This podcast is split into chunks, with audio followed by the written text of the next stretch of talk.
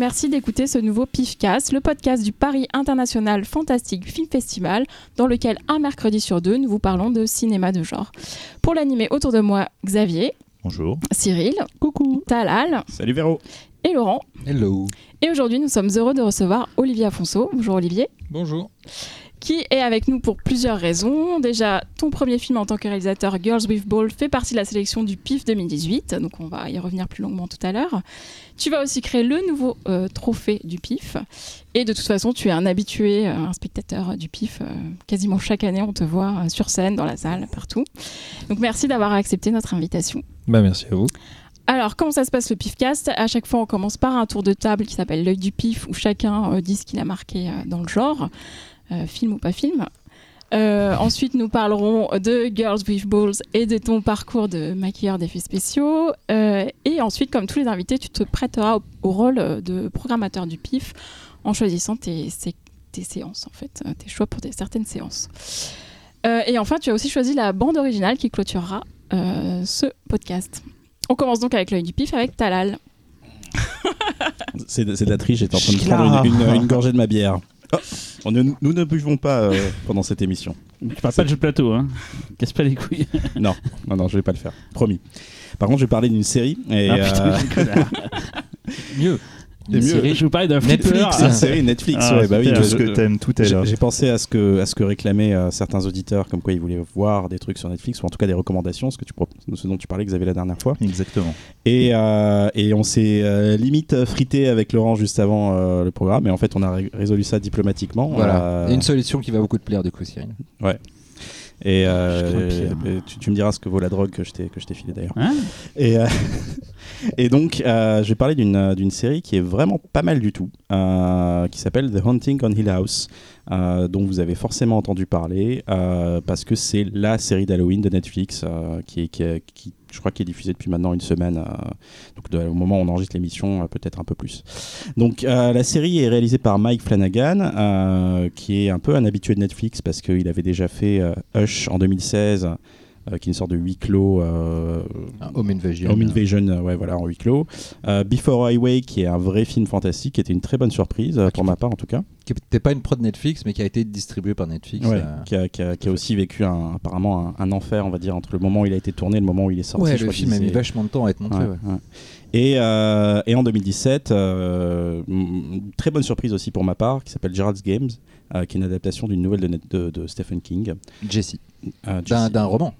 Ah, c'est un roman. Ah ouais, c'est un roman. c'est un, roman, c'est un des meilleurs. Bon, bah écoute, euh, été surpris de voir qu'il pouvait tenir 1h30 euh, avec ce sujet-là. Bah, c'était le grand, le grand défi de Jesse, c'était que tu te demandais comment quelqu'un pouvait On dérange les deux là Et donc il avait fait aussi, euh, il a été très remarqué par Oculus, qui était je crois son premier film ou son deuxième, mais en tout cas c'est celui qui a le plus percé. Il a fait aussi une suite, de, il a fait la suite de Ouija, donc Ouija 2. Et qui est pas mal en plus la suite de Ouija. Bah, si on en reparlera, j'ai trouvé ça un peu, un peu classique, mais bon. Et, et enfin il va s'occuper, et ça c'est la, dernière nouvelle euh, de la suite euh, entre guillemets de, de Shining qui s'appelle Doctor Sleep. Donc c'est la suite du roman pas vraiment une suite. dormir. Voilà, qui n'est pas la, la, la, pas confondre avec Captain Super Sleep euh, sorti l'année dernière. tu vois Olivier le, niveau des blagues, hein, faut va falloir oh, rassurer. Ouais, putain, vous êtes balèze les mecs. Olivier sous le choc. Ouais. C'est pas une blague, Captain Super Sleep, ça existe. Non, vous avez vachement aimé mon film alors. on va y venir, on va y venir. Donc, euh, de quoi ça parle euh, The Hunting on Hill House? Donc, c'est ces cinq frères et sœurs qui ont, qui ont vécu dans une maison hantée lorsqu'ils étaient enfants, jusqu'au moment donc où, où, une tragédie les a forcés à quitter la maison. Donc, bien sûr, cette maison a été hantée. Euh, et donc plusieurs années après euh, le suicide d'un des leurs, euh, ils, se, ils se retrouvent en fait d'une certaine façon et ça les oblige à, replonger dans, dans, dans, ce passé un peu torturé.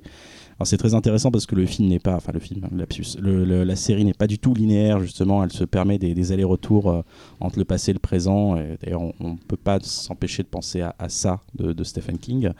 Euh, et, euh, et, donc c'est aussi l'adaptation, la nouvelle adaptation donc du roman de Charlie Jackson que vous connaissez peut-être pas, en tout cas vous connaissez peut-être pas le bouquin, mais vous connaissez le film qui, est sorti du bouquin le premier. Ça s'appelait The Hunting, donc la Maison du Diable de Robert Wise, sorti en 63. Et le bouquin en français s'appelle Antise. Et Antise. Et, pourquoi, personne ne connaîtrait le Jen de Bond alors? Alors, il y a, eu, euh, on a eu le droit aussi au grand film de, de, de Jen de Bond, donc euh, Antise. Euh, a, dont on va pas parler plus parce que ça ne sert à rien. Voilà. euh, donc voilà. une- Pourquoi c'est bien alors? Bah, c'est une excellente euh série. Euh, fanta- Alors j'ai pas tout vu encore pour l'instant, mais jusqu'à maintenant, ça, ça tient plus que ses promesses. Euh, c'est C'est combien de temps les épisodes? Bon, c'est du 55 minutes à peu près. Euh, et, euh, et ce qui est super intéressant, c'est que au lieu de se concentrer en fait sur la maison hantée comme on aurait pu le croire, il va euh, principalement Sur le se jardin. focaliser sur les personnages et, euh, et ces cinq personnages, euh, donc euh, ces cinq frères et sœurs, en revenant assez régulièrement sur des flashbacks qui vont expliquer comment ils, sont, ils en sont arrivés là.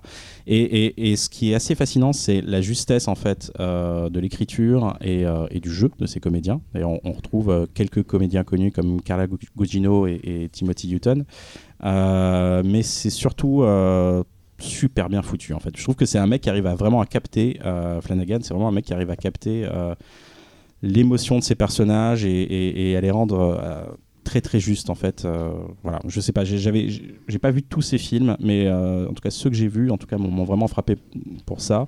Et je comprends pourquoi ce mec-là est un Oh, peu C'est la un des bons dans les euh, récents, quoi. C'est un, ouais. des- c'est un des meilleurs, quoi. Il fait partie de ces gens qui ont compris que le fantastique, euh, pour être efficace émotionnellement, c'est les personnages qui, qui devaient le véhiculer. Quoi. C'est, Ouais. donc, euh, Et pas des voitures. Donc on est on n'est pas du tout sur ou des, pots- des pots de fleurs. On est moins quoi. sur de l'effet ou du jump scare, on est vraiment sur de l'atmosphère, de l'ambiance et comment la mise en scène en fait va vraiment servir en fait le propos et, J'ai vu sur Twitter un- une fun fact, si on peut dire ça comme ça, sur cette série. C'est qu'apparemment, il a caché des images de fantômes dans la série. Si tu revois la série, apparemment sur les murs, partout, il y a apparemment des, des apparitions de fantômes un peu partout, en fait, apparemment. Et tu le savais ça? Non, j'ai Ah, pas gros fait. con, j'ai ouais. pas fait. Voilà, Donc, tu le sais maintenant, tu pourras regarder à nouveau. Maintenant, je le sais. Merci. Je me coucherai moins con. Euh, Personne d'autre l'a vu? Si. Enfin, Ah. pas en entier, pareil, j'ai dû voir euh, la moitié. un peu Mais c'est quoi votre litige alors dans ce cas Si tu voulais en parler aussi C'est que je voulais en parler aussi. ouais. D'accord, donc t'as Ah. trouvé un truc à la bonne juste avant là, Voilà. et dont le Et- jeu de plateau. Donc, euh, Exactement. Xavier, Xavier pensait aussi en parler. Ah bah Mais- bien, Non, en fait, et- moi, moi, je, je Bravo voulais, l'angélité les gars, quoi, bravo. je voulais en parler aussi, mais j'étais tellement persuadé que quelqu'un d'autre aurait la même idée que voilà. Bah, c'est tout cas- tellement une idée de merde. En tout cas, c'est c'est vraiment l'événement euh, de, fin, de la fin d'année. Euh, c'est vraiment bien foutu. Allez-y, n'hésitez pas. Si vous aimez le genre, vous allez vous régaler. Si vous aimez les drames, vous allez vous régaler. Euh, Vous avez les pizzas, vous allez vous régaler, parce qu'on en a fait une justement. La voici. Donc voilà. Euh, on passe à toi, Olivier. À Qu'est-ce moi qui t'a Oh marqué là là. récemment? C'est arrivé super vite. Ouais. Oui, J'attendais, je- J'écoutais. j'écoutais. Moi, moi j'étais peinard, j'écoutais, j'ai Ouais. rien demandé à personne. Alors moi, si tu veux, là, euh, j'avoue que j'étais en train de réfléchir de quoi j'allais parler et j'ai vu quelques, pas mal de films à Austin. euh, J'en ai vu. euh, Un festival où été pour ouais, le ouais, Rose Bowl. ouais, ouais, euh, Fantastic Fest et euh, moi en fait j'ai vu un film que j'ai pas plus aimé que ça qui est prévu au pif. Je suis désolé, pardon. Ah merde. Ouais, Lord of Chaos. Ah oui, c'est Et bien. en fait, j'y suis allé complètement par hasard. Je connais pas le groupe non plus. C'est l'histoire du groupe, euh, un groupe suédois, c'est ça, non Mayhem. Mayhem. Les, et y a, par contre, il y a y, des effets à un moment. Waouh, je me suis dit, les mecs sont super balèzes. Les effets sont super beaux sur euh, je, un. Je sais pas si j'ai le droit de le dire. Non, ça spoil un peu le film. Oui, non, bah, ouais, ouais. que Non, non, parce qu'en euh, plus, le pire, c'est que vraiment, il y a beaucoup de fans qui étaient dans la salle et les gens, ils gueulaient et tout ça. Et l'effet est tellement bien foutu que ça a plombé l'ambiance. Et puis d'un coup, là, c'était oh, la déprime. J'ai l'impression que tout le monde voulait se buter. Et dans le film, il y a un moment, il y a un mec qui regarde Branded. Et je me suis dit, oh là là, j'aimerais bien. Tu vois, donc je parle pas de Lord of Chaos, je pourrais parler de Branded. Et je me suis dit, et je pensais à ça, là, je me suis dit, putain, Branded quand même, c'était quelque chose. Et je suis parti chercher une vieille cassette vidéo. J'ai sorti mon vieux magnétoscope et je me suis retapé Branded. Mais on va en parler après. Putain, mais qu'est-ce que c'est bien, Branded. On en parlera tout à Oh là là là là. Ah ouais Ah oui, Ah bah oui, je suis con. Bah ouais, ouais, ouais, ouais, tu vois, le mec qui reste bloqué. Parce qu'en fait, je suis en train de réfléchir et comme je suis pas très série, je me dis oh et en plus tu, tu dis qu'il faut pas parler de série. Alors moi, je fais l'effort de pas parler de série. Juste, Mais en fait, à chaque fois, Mais tu vois, par exemple, je regarde euh, Walking Dead, c'est chiant, je me fais chier, je regarde, j'ai l'impression de faire mes devoirs pour voir parce qu'à chaque fois on me dit t'as vu là dans cet Pourtant, c'est un épisode. film, euh, c'est une série qui est connue pour les maquilleurs. Ah euh, ouais, voilà. mais moi ça me saoule, tu Même vois. top, ça me Tu te saoule. fais, tu te fais le Christophe, là. best-of. euh, tu te Mais fais le ouais, best-of mais des- à- des en fait, zombies, tu hein. sais quoi, j'ai et à chaque fois je regarde parce que les gens me disent, tu sais, dans tel épisode il se passe ça, etc. Donc à chaque fois je me sens obligé de regarder et ça m'ennuie. En fait, c'est pas, m'ennuie c'est un pas petit une peu. bonne série, hein, c'est aussi pour ça. Je sais pas, je sais pas, mais je m'ennuie Mm. en tout cas. Et pourtant, les euh, effets spéciaux, ils sont pas spécialement. Si, c'est du bon Si, boulot. si, C'est si. du bon boulot. C'est du bon boulot. Et si, y a, en plus, si tu veux, il y a un panel. euh, Il y a le panel complet, quoi. Il y a de la marionnette, il y a des trucs. Donc il y a euh, bah, le mec, putain, il connaît son boulot, quoi. J'ai une idée pour toi. Ouais. Un film fait par un maquilleur. Bah, euh, Il y a eu exemple, il y a eu Wish- non, mais il y a eu Wishmaster par exemple. Ouais, non, non, mais tu vois, moi, il y a un maquilleur qui m'a toujours inspiré ouais. et qui est pas forcément un mec qui a forcément réalisé, mais on savait qu'il réalisait certaines scènes de certains films. C'est Rob Bottin. Pour moi, ça a été un gars. euh, hyper euh, tu sais, une inspiration parce que je trouve que ça a toujours, il a toujours une démarche tu sais, artistique dans son travail et il n'avait pas de limite, notamment comme un film comme dans The Thing ou même dans Robocop, tu vois. Je sais qu'il y a eu des frictions avec. euh. Ouais, ouais, mais tu vois, le mec il a une créativité de dingue, quoi. Et euh, C'est le meilleur. Ouais, De- moi je de- trouve que c'est un, Ouais. mais c'est surtout le plus créatif, tu vois. Moi, j'ai vraiment euh, très fan. J'aime beaucoup Rick Baker. J'aime beaucoup. Moi, j'ai beaucoup d'affection pour Dick Smith parce que c'est un mec qui a, qui a ouvert beaucoup de portes et, et surtout, si tu veux, à une époque quand les effets spéciaux euh, commençaient tranquillement à se mettre en place en France. Il y avait une sorte de truc un peu comme les luthiers, on gardait les secrets, on partageait pas, euh, tu vois, et je trouvais ça tellement malsain et ridicule que quand d'un coup tu découvrais des mecs comme Dick Smith qui au contraire donnaient tout parce qu'ils disaient on va tous bosser ensemble, on va tous trouver des solutions, bah c'était génial quoi de voir des mecs comme ça. Après, euh, après euh, c'est une autre mentalité, tu vois, c'est c'est autre chose aux États-Unis. Il y a une, il y tu sais, un truc très business. Il y a, tu vois, enfin tu vois, moi je trouve qu'en France on reste quand même des artisans.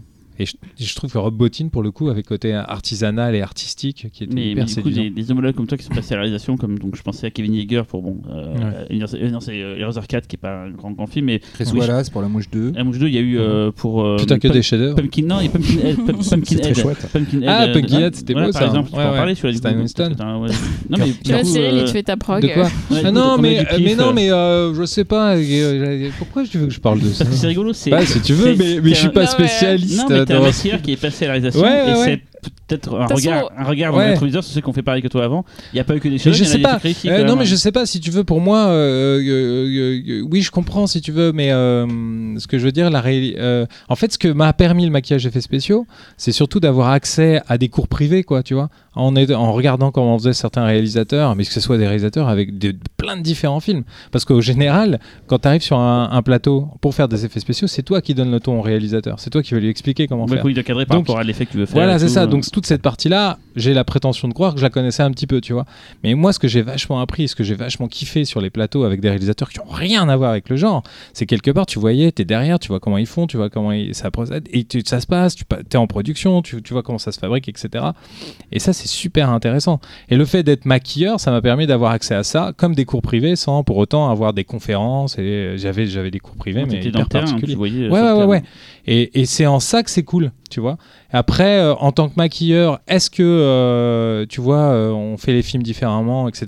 Les films de genre, oui, sûrement, mais parce que, encore une fois, on sait quand, ou peut-être gagner du temps. Si tu veux, sur le plateau, il n'y a personne qui me remettait en question dès que je disais, bon, on va faire ça et ça va marcher. Les gens disaient, bah oui, s'il dit, son c'est que ça va marcher. Et oui, voilà, c'est mon métier. Mais d'un autre côté, on était toujours en train, ils étaient en train de pinailler sur, oui, la caméra, combien, quelle focale, machin, bidule. Tu vois, c'est c'est juste que en tant que maquilleur, ça m'a permis d'a- d'aller beaucoup plus vite sur les effets spéciaux, qui prend un temps monstre d'habitude euh, quand tu vas sur un plateau. De toute façon, on va Enfin, j'ai complètement fait une digression, euh. mais non, non, non. mais on, Mais a- voilà. on va développer ça. C'est un teasing, on c'est très bien. On a une structure, Voilà. mais on peut, on peut Et si tu veux que je parle de films, je peux parler plein de films. mais J'ai vu que des trucs qui m'ont fait chier. Alors, euh, Ouais, ça- alors si en plus Mais en fait- au pif. En fait, si tu veux, si tu veux, le problème à l'heure actuelle, c'est que moi, je trouve que ou soit euh, on, essaye, il y, a- il y a des réels qui, qui, qui donnent l'impression, et comme s'il y avait une frustration de, tu sais, quand tu fais un film de genre, comme s'il fallait montrer que t'es- qu'il y a un fond, qui, que t'es vachement plus intelligent, et, et ça en devient chiant les films, tu vois. Moi, j'aime bien les films, tu vois, qui, qui sont, euh, enfin, moi, je trouve que c'est les films qui marchent le mieux quand tu sens que la, la personne a fait ça avec du plaisir, qu'elle a été honnête, qu'elle a servi euh, son propos. En plus, si en plus elle a une super histoire et que son histoire fonctionne bien, moi, je trouve ça C'est génial. raccord quoi. à ce qu'elle dit avant, justement, tout à l'heure avec Mike Flanagan, Ouais. Flanagan, qui justement Ouais. fait des films vraiment fantastiques. Il n'oublie Ouais. pas euh, d'où il vient, ce qu'il fait, et pourtant il les soigne parce qu'ils sont pas bêtes. Ah, Ils sont Bah intéressants ouais, à regarder. Tu vois, tout le monde, tout le monde est en train d'attendre fébrilement les films comme de Night Shyamalan, etc. Je trouve ça super bien, tu vois. Mais euh, moi, j'aime bien avoir des surprises avec des choses que j'attends pas.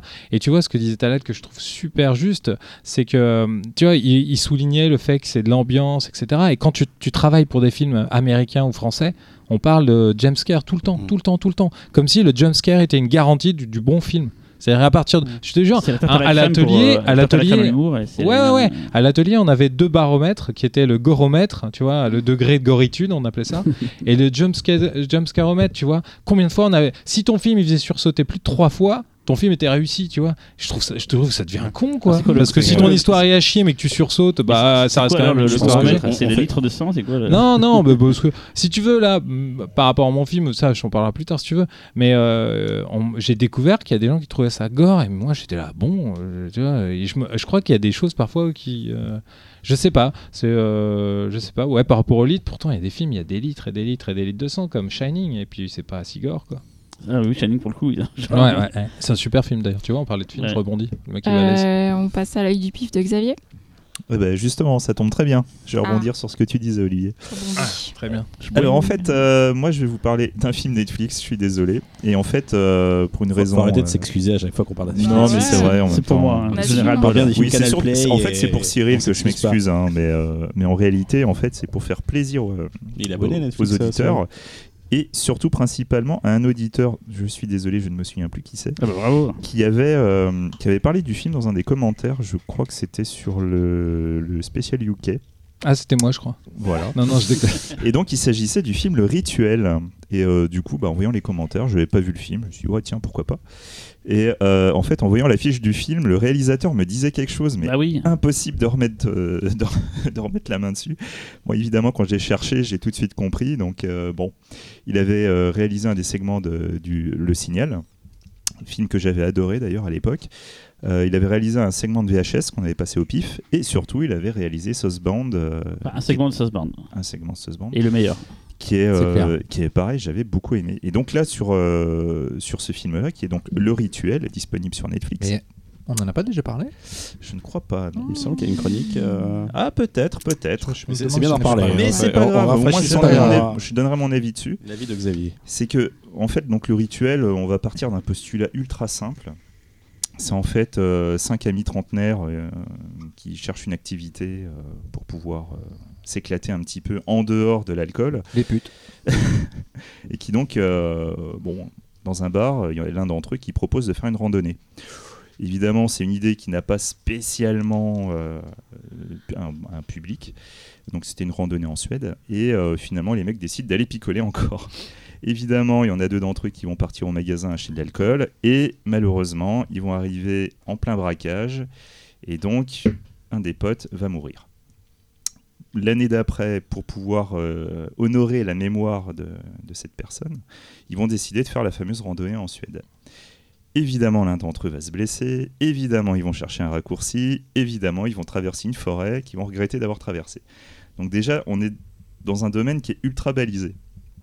Mais l'intérêt principal du film, c'est qu'on a quelqu'un qui sait qu'il est en terrain balisé. Donc en fait, à la base, c'est l'adaptation d'un bouquin euh, qui avait euh, lui aussi à peu près la même structure. C'est qu'on est dans, il y a toute une première structure en fait qui est très très classique. Donc on part dans la forêt, on se perd, on va commencer à découvrir des trucs, des, des, des- des- signes euh, de mythologie nordique. Ça s'engueule de plus en plus. On a l'impression qu'il y a une présence dans la forêt. Enfin, ça rappelle juste 12 milliards de films. Blair Witch, franchement, on pense tout le temps à Blair Witch. Et à un moment donné, ça, ça, ça part vraiment dans le truc, à fond les ballons. Et là, on voit vraiment pourquoi le mec il a fait le film. Et là, franchement, je vous jure, c'est mortel. L'ambiance, elle est géniale. Il y a des effets, on n'est absolument pas dans le jump scare, justement. C'est des effets qui sont dans la lenteur. Ça faisait très longtemps que j'avais pas vu ça. Juste un plan, que ce soit un travelling, un zoom ultra léger, juste pour que tu centralises le regard sur un petit détail et tu le vois pas tout de suite. Et quand d'un seul coup tu te rends compte, c'est là que tu as l'effet. Et vraiment, c'est juste mortel. Quoi. Il, y y a quelques effets comme ça qui sont absolument mais, magnifiques. Et il y a un truc, je ne dis pas quoi, qui a un design mortel. Ah. Le design, il est, il est ouf. Voilà. Il est ouf. Donc euh, voilà, moi fr- franchement, euh, le rituel, je le voyais souvent passer, il me disait pas grand chose, j'ai l'impression que c'était classique. Franchement, allez-y, même si au départ ça a l'air quand même super bateau, super classique, en fait, on, on a un vrai passionné qui sait ce qu'il fait et c'est vraiment de, on est vraiment dans de l'horreur à l'ancienne et ça, ça fait vraiment plaisir. Surtout sur une prod Netflix. Quoi. mais Non, puis ce qui est marrant, c'est que. film qui a été acheté Non, par Netflix. original Oui. Netflix. Non, non, non, je sais parce que je voulais, je le voulais pour le pif à la base. Je l'ai vu à CGS. C'est Serafinetti qui l'a vendu Baston. à Netflix, mais à la base il n'était pas vendu à Netflix, il a été acheté Mmh. après. Si je peux le garantir. hein. C'est un film quoi? Quelle nationalité? Il est américain, euh, américain canadien, je crois. Ouais, un truc comme Ouais, ça. ouais. Bah, il est ça, pas UK vu que la personne l'a signalé euh, dans Et le- je crois qu'il mais- non, non, je crois qu'il est pas que UK justement. Mais Euh, ce qui est marrant, c'est que de, de réalisateur, tu t'attendais à un truc un peu plus expérimental, vu que le mec a fait euh, ce qu'il a fait pour VHS ou, euh, ou pour, euh, pour euh, Le signal. South, euh, Southbound euh, était, euh, avait ce côté-là, et finalement, il fait un truc beaucoup plus classique que ce à quoi on s'attendait, même si en termes de mise en scène, C'est un pur UK. hein. Ouais. C'est Ah, un pur ok. UK. même si en termes de mise Nos en scène, il y, a des, il y a des, il y a des détails, euh, notamment la façon dont ils mixent euh, différents décors qui n'ont rien à voir ensemble. Ouais. euh, il y a Ouais, un pur travail là-dessus qui est assez génial, mais, euh, mais non, franchement, ça m'accueille. C'est à la fois classique et à la fois ça tord le classicisme. C'est un des de rares bons films qu'on trouve sur Netflix récent. euh. On peut, on peut parler. Non, on peut- non, on pourrait parler de Non mais je parle, euh, je parle de films qui ont été achetés pour Netflix, euh, voilà Ouais. quoi. Tous ceux qui sont estampillés original Netflix. Parce que moi c'est j'en ai vrai vu que un sur, paquet. sur le euh, cinéma non, de genre, moi, c'est ai vu vrai un que paquet à c'est- CGS, je peux dire que Ouais, c'est un des meilleurs. hein. T'en, t'en as peu, et dont en l'occurrence euh, Gerald's Game qui est, euh, qui est Ouais. très bien Et euh, aussi. récemment, euh, 1922 est pas mal aussi. le Ouais, il est pas mal. Et récemment, Aucun homme ni Dieu est vraiment très bien. Ouais, ouais, ça je l'ai vu, mais alors c'est marrant parce qu'en fait à la base c'était mon œil du pif. Je me suis dit que c'était un peu euh, voilà tendu, donc euh, j'ai préféré partir. C'est dans un- du pur, euh, il- tu, tu peux le mettre dans le fantastique, tu Ouais, peux en tout cas le mettre dans le film voilà. de tueur en série ou dans le survival Ouais, un petit peu, mais tu pourrais presque en tirant un peu par les cheveux le mettre dans le fantastique. On peut, sans trop spoiler, parler un peu de Dommage à Wickerman aussi. Ouais, Oui. totalement, Complètement. totalement. D'ailleurs, le prochain film de, euh, du réalisateur de The Witch, je crois. Euh, non, c'est pas lui. Mince, il y a un réalisateur. Batman. Il y a un réalisateur qui va faire un film avec un sujet très proche, un mec Ouais, très ouais, prometteur. Mince, je sais plus qui c'est. Ah, c'est Ah, bien c'est hein. effectivement, avec des choses. effectivement, on en a parlé la Oui. semaine là, dernière et euh, je sais plus Non, qui est le réel, Ah, si mais vous n'avez pas c'est d'infos, Ça, taisez-vous ça a l'air super bien. Le réalisateur d'Hérédité va faire un film qui se passe en Europe avec une nana qui débarque dans un village reculé euh, du nord de l'Europe et dans laquelle elle va voir un, rituel étrange qui va virer. C'est bien, c'est le film de Gareth Evans. Bon apôtre. Et c'est le et c'est aussi euh, justement le en fait je, je parlais avec un des, des lecteurs du scénario D'accord, qui me disait que c'était très prometteur. Ouais, ouais, bah déjà Hérédité. euh. Et du coup, on remercie Varg Vikernes qui avait euh, Ah bah mentionné. justement on parlait de Lord of. Chaos, euh, voilà. C'est un pseudo. Tu l'avais noté et tout le nom Oui, je repère, je, Voilà. je- je piste tous nos auditeurs. À toi, Laurent. Ah, bon, bah, donc je vais faire euh, confiance. Euh, confiance. non, surtout pas confiance. Je vais faire plaisir à Cyril. Donc en fait, j'avais choisi Hunting of, euh, Hunting of Hill House en tant que euh, mon œil du pif. Donc je me suis fait griller la politesse Mais par ça, vous mon prenez que des films Netflix, forcément, vous Talal. avez, vous avez les mêmes. hein. Donc euh, je vais parler de- d'un jeu de plateau pour faire plaisir à Cyril. Est-ce qu'on peut faire une- juste une pause- faut faire une pause Est-ce que les spectateurs peuvent nous dire s'ils en ont ras-le-bol des, jeux- des Voilà. discrétions jeux de plateau, séries, machin et tout Qu'ils le disent en commentaire? Et si jamais et, euh, vous êtes suffisamment nombreux, et je sais que vous êtes nombreux, Cyril me mettra une Talal fessée. n'en parlera plus et En Laurent direct. encore moins. Alors, est-ce que vous En êtes Team direct. Cyril en gros ou Team le reste du monde? Non, on, team, on parle de cinéma et on fait pas un podcast sur les jeux de plateau quoi. C'est donc un jeu de plateau. Oh, euh, boring. Ah. je vais redire le mot. Je Jeu de vais- plateau. Tu pourras mettre un écho. Jeu de plateau. Je vais pourrir ta chronique, mec. Je vais jeter des dés. J'ai trois, trois dés de-. Allez, vas-y, Laurent. C'est donc un jeu de plateau qui s'appelle Deep Madness, euh, créé par une société qui s'appelle Dimension Games, euh, jeu qui a été kickstarté, car il faut savoir que maintenant la plupart des jeux de plateau, en tout cas des nouveautés, hein. ne sont plus euh, produites par des sociétés de, pour être vendues en magasin, mais sont d'abord présentées sur Kickstarter pour être financées directement par les joueurs. Donc voilà, donc ça a été lancé il y a deux ans. euh, le jeu a été envoyé seulement euh, le mois dernier euh, et après quelques parties. Je peux confirmer que c'est une tuerie. Pourquoi j'en parle? Parce que je tire quand même pas trop le truc par les cheveux. C'est un pur jeu horrifique, c'est un pur survival horrifique. Ça se passe dans une station sous-marine futuriste envahie par des êtres venus d'ailleurs très Lovecraftiens. On Donc est, un on est un mélange, peu dans le délire euh, mutant aquatique en liberté, Voilà. euh, Léviathan, Voilà, avec, un euh, peu de- voilà, avec quoi. pas mal de Lovecraft, etc. Alors, le jeu recèle beaucoup de, de références cinématographiques. Certains personnages qu'on peut jouer rappellent euh, Ripley, un autre s'appelle Howard Phillips, enfin bon, bref, etc. Euh, je vais pas rentrer dans les détails parce que c'est un jeu avec des mécanismes euh, parfois assez complexes. Ce qu'il faut savoir, c'est que euh, c'est pas un jeu où on est là pour euh, déboîter du monstre, c'est un jeu où on est là pour essayer de pas crever et atteindre ses objectifs le, le plus rapidement possible. Euh, Il y, a y quand même quelques mécanismes assez sympas, notamment comme ça se passe sous l'eau, il y a des pièces qui sont inondées, donc on peut, on peut crever en mettant, sont euh, étanches les pièces. Si tu verses un verre d'eau dans, le- dans le jeu, ça fait quelque chose ou pas Toi, par contre, j'attends ton avis depuis Mais oui, ça je un vais te le pourrir Ça m'empêchera pas de te le pourrir. Et, euh, et euh, voilà, c'est. euh, J'en parle maintenant pourquoi? Parce que déjà, c'est un excellent jeu.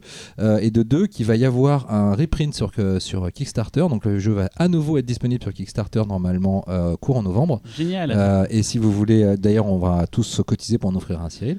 Et, Je calerai des meubles avec. il est con. Et voilà, si vous êtes plutôt attiré par ce genre d'univers et que vous avez envie de tenter un petit peu euh, l'aventure du, du jeu de société, du jeu de plateau. Rendez-vous chez Laurent, donc le week-end prochain. Rendez-vous chez moi. Ça se joue à combien Ça se joue jusqu'à de... en solo jusqu'à 16. 6. Seul Voilà, ça peut jouer tout seul, euh, ça peut jouer jusqu'à 6. Il est juste comparé à un zombicide. Euh, c'est bah, c'est beaucoup plus tactique et beaucoup plus stressant parce que là pour le coup tu les, les conditions de défaite sont sont assez euh, drastiques t'as un personnage Ouais. qui meurt Puisque le tout jeu le est monde fini connaît Mais- Zombicide, n'est-ce pas En fait, en ce qui serait intéressant, c'est de créer une section au pif, justement, pour jouer dans la salle. Carrément. Ah, Que penses-tu, Et puis des parties de Mario Kart sur l'écran géant pendant qu'on y est. Non mais oh. Ah, très bonne idée. Ils ont changé l'écran il y a pas longtemps, je pense que ça doit être assez Ça va joli. être sympa avec les Ouais. euh, écrans Ouais. Yoshi, ça va être cool. quoi. Ouais, Ça ouais. s'appellera, c'est le Stun Pif. voilà donc Deep Madness euh, si ça vous si ce genre d'univers vous vous attire n'hésitez pas c'est de la bonne Merci Cyril, à toi. Alors comme on a décidé d'ouvrir les thématiques, hier j'ai mangé une lasagne, elle était plutôt pas mal. hein. Dis- le un mec qui a parlé de la suite de Sicario quand même. hein. Ça Donc, restait euh, un c'est film, bon. au moins. Ouais, non, mais il y a un moment. ouais mais moi il y a des monstres Lui au moins c'était de l'horreur quoi. Bah moi c'est de l'horreur mais de l'horreur humaine. Oh là là, ouais, ça. Donc moi ça tombe bien cette fois-ci j'étais à Sitges donc j'ai vu énormément de films en avant-première. Euh, je peux pas parler de tout parce qu'il y en a certains c'est des films qui vont peut-être être au pif ou pas. Donc j'ai décidé de parler d'un film qui sortira avant le pif comme ça il n'y a pas de doute possible. Euh, voilà c'est une avant-première. Peut-être que Laurent l'a vu parce que je pense que c'est le seul qui a pu le voir vu que euh, à part les projets presse je vois pas qui peut le voir. C'est un film qui s'appelle Overlord. tout à fait Tu l'as vu? Oui. Bon, très bien. Donc c'est euh, un film d'un réalisateur qui s'appelle Julius Avery. Il avait fait Two Gun, je crois, tout, tout, Son of a Gun avant. Son of a Gun, il avait fait. C'est pas un réalisateur vraiment très brillant, mais la particularité de ce film, c'est que c'est euh, J.J. Abrams qui a produit la société Bad Robots. Et ça se ressent. Et ça se ressent. Tu l'as vu toi du coup tu- Bah ouais. Ah bien, c'est bien. Donc il y a de moins de personnes qui peuvent en parler. Donc j'ai expliqué vite fait l'histoire. ça se passe pendant la guerre euh, de 39-45. Ensuite, des Américains qui sont euh, euh, eh merde, balancés par euh, parachute sur la France, ils doivent Ils euh, sont parachutés, on dit. parachuter. C'est très bien, c'est très bien. Merci. Je vais t'aider un peu.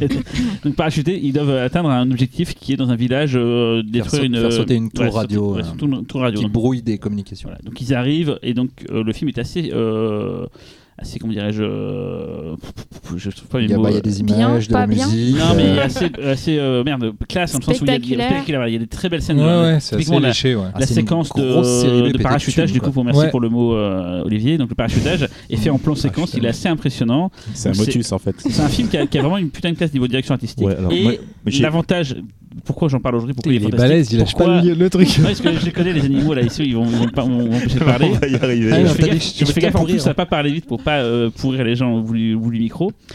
Pourquoi je parle de ça aujourd'hui? Parce que ce sera un film de guerre lambda, pourquoi j'en parlerai C'est qu'en fait, ils vont tomber sur un laboratoire de nazis qui vont s'amuser à tester les- solutions pour faire revivre à la vie des gens, donc des zombies. Et on va suivre un film en fait qui, va. Euh, thématique qu'on a déjà vu en France, c'est-à-dire le lac des morts vivants, voir des zombies nazis. Sauf que c'est pas le lac des morts vivants, c'est pas Jean Rollin.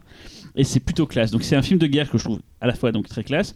Et la partie horrifique, c'est très fun. C'est un film qui se veut assez rigolo, mais à la fois aussi sérieux. Mais la partie euh, zombie, ça fait un petit moment que j'ai pas vu des maquillages aussi sales euh, dans, un, dans un film, surtout un film de studio.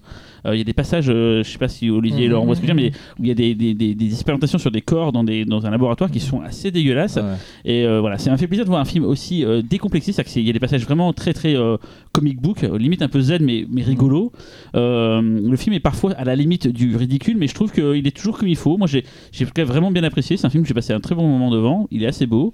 Qu'est-ce que vous en pensez mes, mes chers camarades? Non, mais moi je trouve que c'est assez juste dans le sens où ce qui fait plaisir, c'est qu'on a vraiment l'impression qu'il y, a- qu'il y a des gens qui ont fait un film parce qu'ils avaient envie de le faire et euh, qui ont donné les moyens au film de- d'être euh, d'être élégant, beau, etc.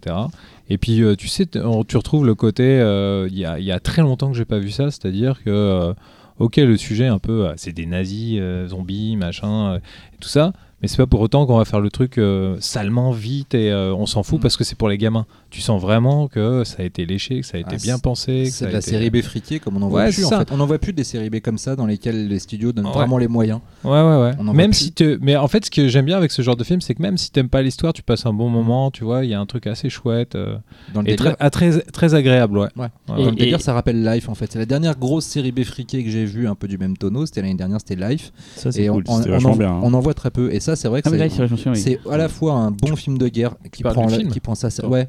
Ah oui, le film. truc ouais. dans l'espace. Ah ouais, ouais, ouais, ouais, ouais, ouais. etc. Mais sauf que, sauf que si tu veux, il y a quand même une élégance dans Life, tu vois, il y a quelque chose un peu genre, euh, c'est beau, c'est Oh, le monstre un peu sale Ouais, mais hein, je suis d'accord, je suis d'accord par rapport à la violence, il y a quelque chose de sale si tu veux, mais il y a quelque chose d'élégant. Si tu Oui, veux, par ce côté abstrait, ce côté futuriste, il y a un truc presque, euh, tu vois, c'est high-tech, il y a un Ouais, côté iPhone dans, le dans le sujet, ça reste un monstre dans une station Je suis spatiale. d'accord avec toi, je suis d'accord avec de Mais là, là, il y a un truc que là où je rejoins Cyril, c'est qu'ils ont pas peur de faire un truc qui pourrait che- choquer la ménagère, Ouais, quoi, tu vois. ouais. Il y a un truc très. euh, Sale. Ouais, c'est honnête. ouais, Moi, je trouve ça honnête. Le Moi, seul problème, c'est que je trouve que la bande-annonce en dit dix fois trop. Je l'avais pas vu. ouais, mais ça, c'est Euh, les ricains, ça, ça. c'est horrible parce que t'as dire, tu, tu as, tu as zéro surprise une Ouais. fois que tu as, fini le film Ouais. si tu as vu la bande-annonce. Ne regardez pas la bande-annonce. Voilà, c'est ce qui est marrant, c'est qu'en plus, quand je suis allé voir le film en projo, ils nous ont fait euh, signer un embargo.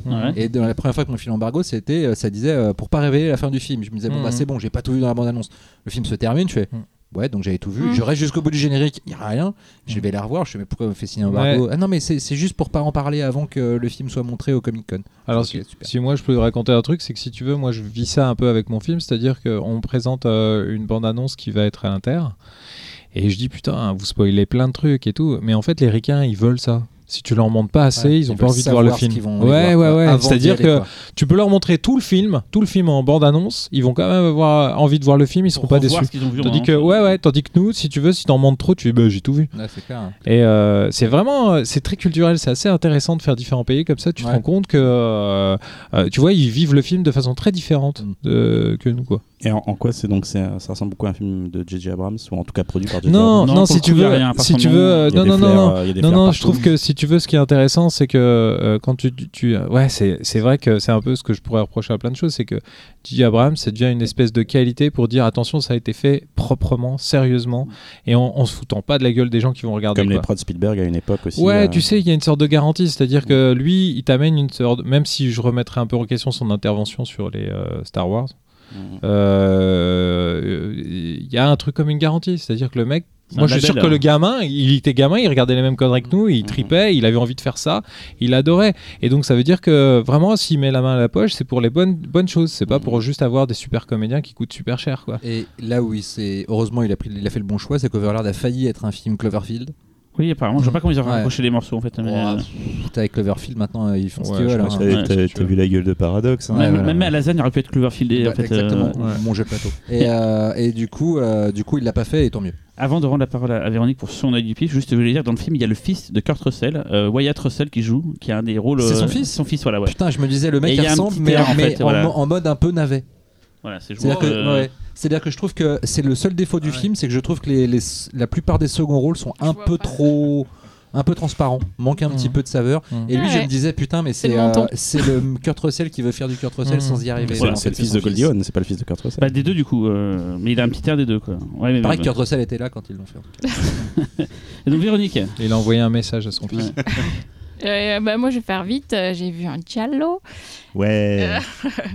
Donc, euh, L'étrange vice Ah, de de, Madame. Ward. Ah. Edwige. Euh, donc, euh, 1971 de Sergio Martino. Je l'avais jamais vu. Donc, j'ai- je sens que je suis la dernière autour de cette table. Mais tant pis, c'est pas pas grave. vu. Non mais moi je découvre Pas qu'en fin de compte l'élégance c'est, euh, c'est toi en fait de, de tout ça. Ah, comment ça, tu Ouais. découvres? Euh, Non non parce que parce que si tu veux moi j'ai pas vraiment d'a priori euh, homme-femme tout ça j'en ai rien à foutre pour moi tout le monde est pareil mais là d'un coup je me rends compte que d'un coup là ça devient intéressant Voilà. l'émission Et devient intéressante Merci.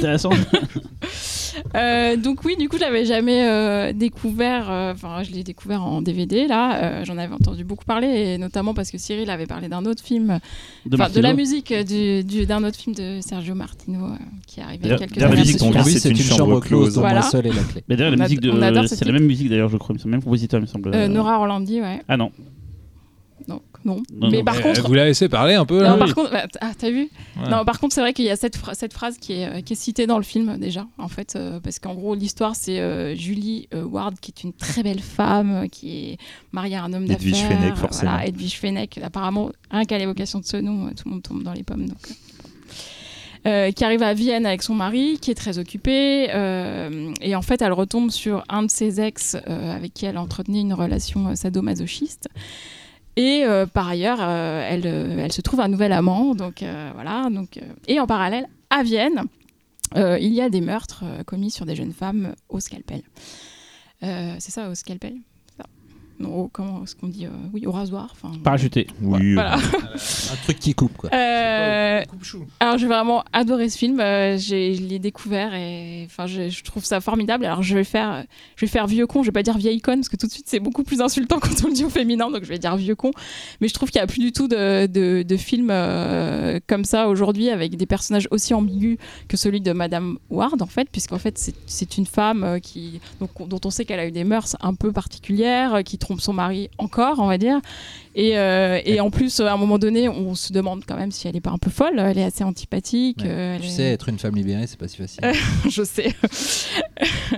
Et euh, donc du coup, je vais pas vous faire la fiche Wikipédia du film. En plus, je suis sûre que Xavier va compléter ce que je vais dire dans deux minutes. Tout de suite. tout va bien. Euh, mais j'ai vraiment adoré. Il y a des très beaux plans oniriques. Et quand euh, vous êtes spectateur du PIF et que vous voyez le clip qu'a fait euh, Hélène Bruno Hélène. Et Bruno Forzani pour le PIF, clairement, il y a une référence à ça. Je pense avec des éclats de verre, euh, notamment une scène avec des éclats de verre qui est magnifique. Euh, et puis la musique formidable, on en a parlé. Donc euh, moi j'ai adoré et j'aimerais bien qu'on voit plus de films aussi ambigus euh, de nos jours. Oui, il y a des gens qui essayent. Moi, j'en ai vu quelques-uns, des gens qui essayent, mais ça, ça sent trop la tentative de ressembler à. Et je trouve que c'est un peu ennuyeux parce que tu peux que regarder ces films avec de la nostalgie. Et euh, bah, euh, je sais pas, tu vois, c'est hyper dur quand même de faire un film qui, qui, qui s'inspire de ça, tu vois. Oui, mais après, sans, sans, en- sans faire un film qui s'en inspire, au, Mhm. au moins faire des, des personnages qui soient pas tout noirs ou tout Ah ouais, blancs. mais- euh, déjà, ouais, ça- t'as eu, ça, euh, ça, c'est dur. Eu- ouais, t'as eu Hérédité peut-être cette année qui, est- qui, est- qui compte parmi les films Ouais, qui relèvent un peu ce, euh, ce c'est niveau hein. d'ambiguïté. C'est dur. Oui, c'est clair. Mais ouais, mais parce qu'on oublie de, que de dire quand même qu'il y a des gens derrière qui, qui pensent savoir et qui vont expliquer au réalisateur comment il faut faire des films et euh, qui les laissent pas faire. Quand il y a des gens qui, à qui on laisse faire les choses, bah, d'ailleurs, ça m'a fait penser à. Elle de Verhoeven. C'était peut-être un des exemples récents Ouais. d'un Ah personnage, en plus féminin, euh, qui était un peu pas forcément euh, celui qu'on l'attendait. Ça Donc, rappelle voilà. aussi. euh, Ouais, moi, je mets un bémol, elle, in. Woman's Skin aussi dans le. Ouais, dans le. Ouais, Il y a- il y, a plein d'éléments dans elle que je trouve un peu à côté de la plaque, euh, comme si euh, le mec il connaissait pas. Moi, moi, déjà, je la vois pas du tout en patronne de jeux vidéo. jeux hein. vidéo. Ça, ça, Ah, mais moi, ça m'a hein. traumatisé quoi. C'est par rapport au bouquin de Ouais, mais moi je m'en fous. À la limite, télé. t'adaptes aussi ça. elle quoi. avait un autre job. C'était la télé à la base. ça, des t'as vraiment, l'impression de gens qui parlent d'un truc qu'ils connaissent pas, mais qui vont en parler quand même parce que. marketing, il faudrait mettre du jeu vidéo dans le carrément, film. carrément ouais. j'ai l'impression, je vois très bien la réunion de prod autour Ouais. de ça. Alors, c'est quoi euh, On le boulot vécu, euh, euh, le je, je mets une, une- un, comment dire, un joker sur cette, sur cette question. J'ai une question, une vraie question, euh, parce qu'on a parlé beaucoup de tous nos, nos marronniers, on va dire. Ma question, c'est est-ce que tu l'as vu sur Canal Play? Eh bien non, sache que je l'ai vu en DVD, Elle un DVD édité par Neo hein. euh, Publishing. ah, Donc, ceci un Une marronnier. bien hein. belle boîte. Tu m'as prêté, euh, parce que pareil euh, que, que Xavier, je discute avec des auditeurs euh, qui me conseillent des choses et je les écoute. Et du coup, c'est Xavier qui l'a prêté? Non, c'est Max. Ah. Salut Max. bon, allez, on passe au dossier du jour. Une équipe féminine de volley qui se retrouve aux prises avec des bouseux consanguins au fin fond d'une forêt, c'est le Pitch a Girl with Balls, le premier film d'Olivier Afonso que vous pourrez découvrir lors de la huitième édition du PIF du 4 au 9 décembre au Max Linder Panorama. Ça y est, j'ai fait le, le job euh, informatif et justement Olivier est avec nous pour en discuter. Alors, moi, le seul, le seul truc que je dis, c'est que c'est pas des bouseux. Ah Ouais, ils cultivent pas la terre. Ah, Ah, pardon. Des consanguins, Désolé, mecs. Des hein. chasseurs alors plutôt. Non, c'est pas vraiment des. Oh, je sais pas. Ah, consanguins, ils le sont. hein. Ah, peut-être, ouais. Vu, des bah restaurateurs. oui, euh, non, mais je sais. Est-ce qu'ils est-ce qu'ils font du banjo? Non, euh, attends, alors attends, je réfléchis. Non, ils font pas du banjo. Ah. C'est des Non. restaurateurs Quel en bon fait. goût de Un pas peu- avoir Ouais, de un peu des restaurateurs, un peu tout ça, mais c'est pas le vrai sujet du film. Non, mais c'est Ouais. pas sympa avec les restaurateurs. en. Ouais, mais, mais moi j'aime bien, moi j'ai toujours aimé euh, ce truc, euh, tu sais. euh, moi j'aime bien les histoires classiques, un peu, tu sais, le truc où. D'ailleurs, on va peut-être commencer par dire que tu Ah bah. as coécrit le scénario. Ouais, tu alors. réalises et tu as coécrit le scénario. euh, mon pote qui co- co-écrit, euh, c'est Jean-Luc Cano, qui a fait quand même la. euh, Puisqu'il est super balèze, il écrit vachement plus vite que moi, et mieux que moi. Quand on lit, on comprend. C'est déjà, c'est Il écrit hyper à la important. machine alors. Ouais, il écrit avec des ordinateurs, tu sais, les trucs. euh, enfin bon. Il avait fait beaucoup bosser avec Kevin Adams, tu m'avais dit avant, entre autres. Ouais, ouais, ouais. Et puis euh, surtout, il est connu euh, parce qu'il a cartonné avec un jeu qui s'appelle Life is Strange. Ah Il a eu un BAFTA pour ça. Donc c'est un garçon assez doué quand même, tu vois. Et en fait, euh, cette histoire, on, on l'a imaginée en revenant de festival. Et parce que et euh, d'un coup, on s'est dit tiens, ça serait cool d'écrire une histoire, euh, un film d'horreur, tout ça. Et puis moi, j'avais envie d'une comédie parce que je trouve qu'il n'y en a plus. Et j'aime bien, moi, c'était les trucs qui me faisaient bien marrer quand j'étais gamin, c'est-à-dire euh, ce- ces, ces comédies, ces comédies trash, ces comédies rigolotes. Tu sens, c'est les montagnes russes, tu peux flipper, tu peux rigoler, tu peux pleurer, tu peux tout ça. Et puis j'avais envie d'un truc comme ça. Et surtout, j'en avais marre, tu sais, des personnages euh, masculins qu'on voyait partout, super balèzes, et j'avais envie de nana avec des problèmes de nana, enfin, euh, ce que j'imagine être des problèmes de nana, parce qu'on s'est pas mal renseigné. Et c'est rigolo parce que les premiers euh, trucs qu'on avait écrits, les nanas disaient, mais les filles, c'est bien plus trash que ça. On s'est limite fait engueuler. J'ai dit, ah bon, ouais, ouais, non, mais vous, c'est quoi ça Euh, Je dis, oh, ok, d'accord. Donc on a essayé d'adapter et tout ça. Donc on a écrit ensemble, on a imaginé le truc ensemble, et voilà quoi. Et du coup, tu as décidé de le réaliser. quoi Tu, tu Euh, voulais ah oui, dès pardon. le départ le réaliser toi-même Ouais, ou non, non, non. tu- L'idée, l'idée, c'est qu'on réalisait à deux. Et euh, genre, euh, puis on, fr- fr- honnêtement, on a écrit ça en pensant pas du tout Il y le a combien de réaliser. temps un déjà. C'était il y a, il y a un paquet Il d'années. y, a, il y a- en 2008, on a commencé Ouais. à écrire. Mais attends, au début, on avait mis n'importe quoi, ça allait dans tous les sens, ça explosait. Et puis les gens ils nous ont dit, Euh, c'est quoi ce truc? Ils ont, ils ont eu très très peur. T'avais parlé Mais c'est- d'homme cochon, c'est ça? Ouais, ouais, ouais. Il y avait un truc avec des hommes cochons, tout ça, parce qu'on aimait bien, on voulait Balance vraiment aller. hein. Mais tu sais, c'est raccord. dingue parce que en- maintenant j'entends beaucoup de gens qui me disent euh, alors que ça fait d'avoir un film féministe et je dis bah, moi j'ai pas j'ai pas jamais voulu euh, faire un film féministe Euh, c'est pas que je bah, très bien si vous si les gens trouvent que c'est un film féministe c'est que ça défend quelque chose super. Mais, mais moi je trouve que dans le, dans le film de genre il y a une tradition de, de femmes fortes de femmes euh, tu vois. Et moi je partais de ce principe là c'est-à-dire qu'on s'est dit ah ouais ça serait cool qu'il n'y ait pas un tueur mais plusieurs. Et ça serait cool qu'il n'y ait pas une nana mais plusieurs. Et puis on s'est dit bon bah on a commencé à se dire bon bah qu'est-ce qu'il y a avec qui pourrait il pourrait regrouper plusieurs nanas Un gangbang. euh, non, Ah, non. non, non, c'est des mecs. y a C'est des mecs, je crois qu'il Il y a souvent beaucoup une plus. nana et pas Ouais. de mec. Non, ça c'est un Ouais. boucaquier ça.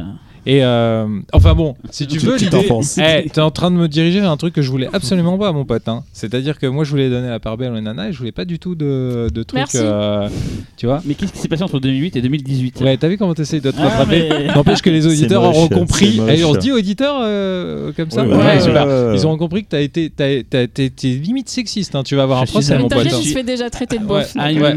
Ah ouais, d'accord. boy. Bah, il a bien, ils ont, euh, ils ont bien raison. Donc, qu'est-ce qui s'est passé? Bah, si tu veux, toi, en- en C'est, euh, bah, on va, je vais encore répéter. Bon, en même temps, il faut le dire, c'est super difficile de faire un film comme ça. J'ai un camarade euh, sur ma droite euh, qui pourrait en parler. C'est, ouais,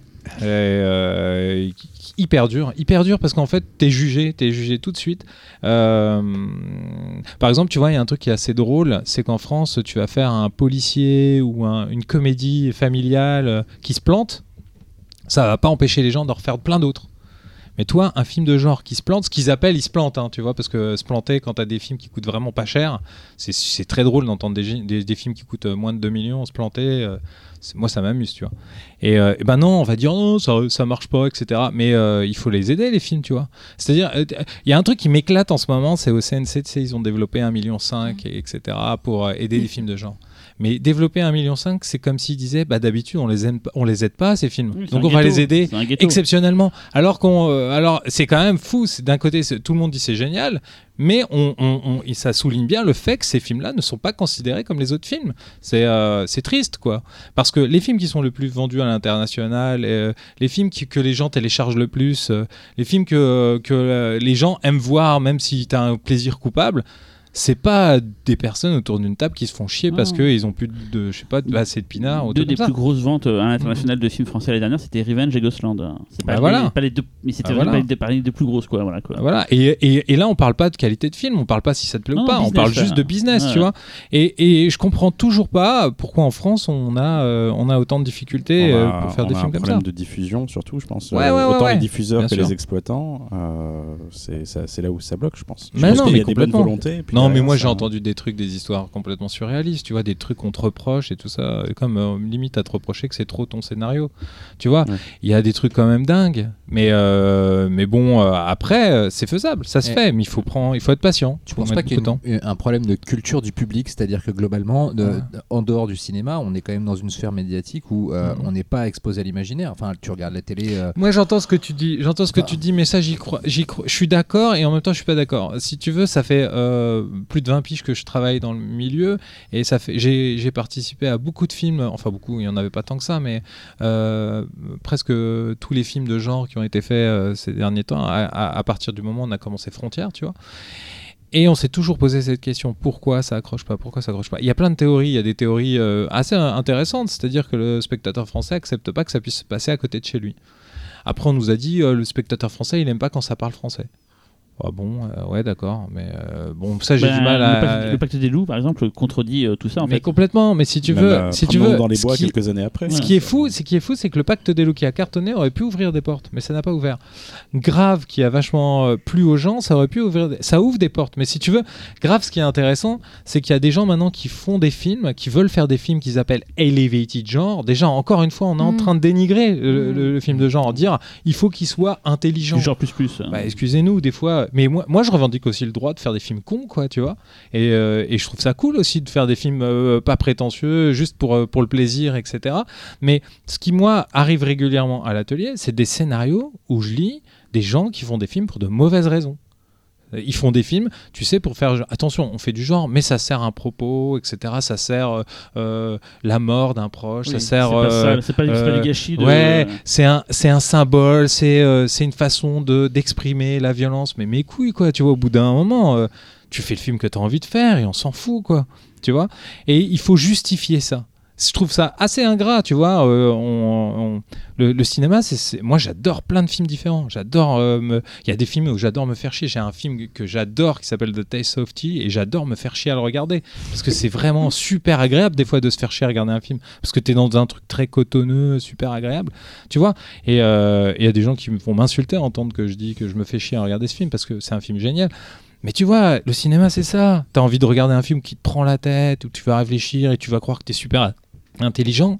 Et à côté de ça, t'as envie de voir un film avec tes potes où tu vas rigoler comme un débile parce que c'est drôle. Et le problème déjà, c'est que le cinéma de genre ne se résume pas à une définition. euh, Non, mais c'est ça. ça, et puis c'est déjà rien que genre, tu- l'appellation. tu- tu as- déjà tu que as la- tout à l'intérieur du cinéma de genre. Tu as du Ouais, ouais, drame, tu as mais du, t'as- complètement d'accord. con, tu as du. t'as Et du c'est pour ça que je m'en veux à chaque fois que je parle de genre, mais c'est devenu le truc que tout le monde comprend. Ouais. Parce que le genre, sûr, ça ouais. veut tout Ouais. et rien dire. C'est du, ça peut être de western, ça peut être du, Ouais. euh, c'est tout et rien Je dire. crois tu qu'on vois. est, on est encore en quête d'identité. On est à nouveau en quête d'identité en fait. On est en train de chercher un, truc où on pourrait situer. Parce qu'on parlait il y a pas longtemps du cinéma anglais, justement qui a trouvé un équilibre parfait entre le cinéma social Mm. et le cinéma, on va dire, de genre. Mhm. Et, euh, et, et- et ça marche. La, la sauce prend parce qu'ils sont moins conscients d'écrire une note d'intention pendant qu'ils sont en train de tourner. Ouais, ouais. Et, ça se fait naturellement. Alors que chez nous, c'est vrai que on met souvent la note d'intention en avant. Et je parle dans tous les types de Mhm. films, hein, même, même une comédie. Mhm. Tu vas voir le- la note d'intention sur l'affiche.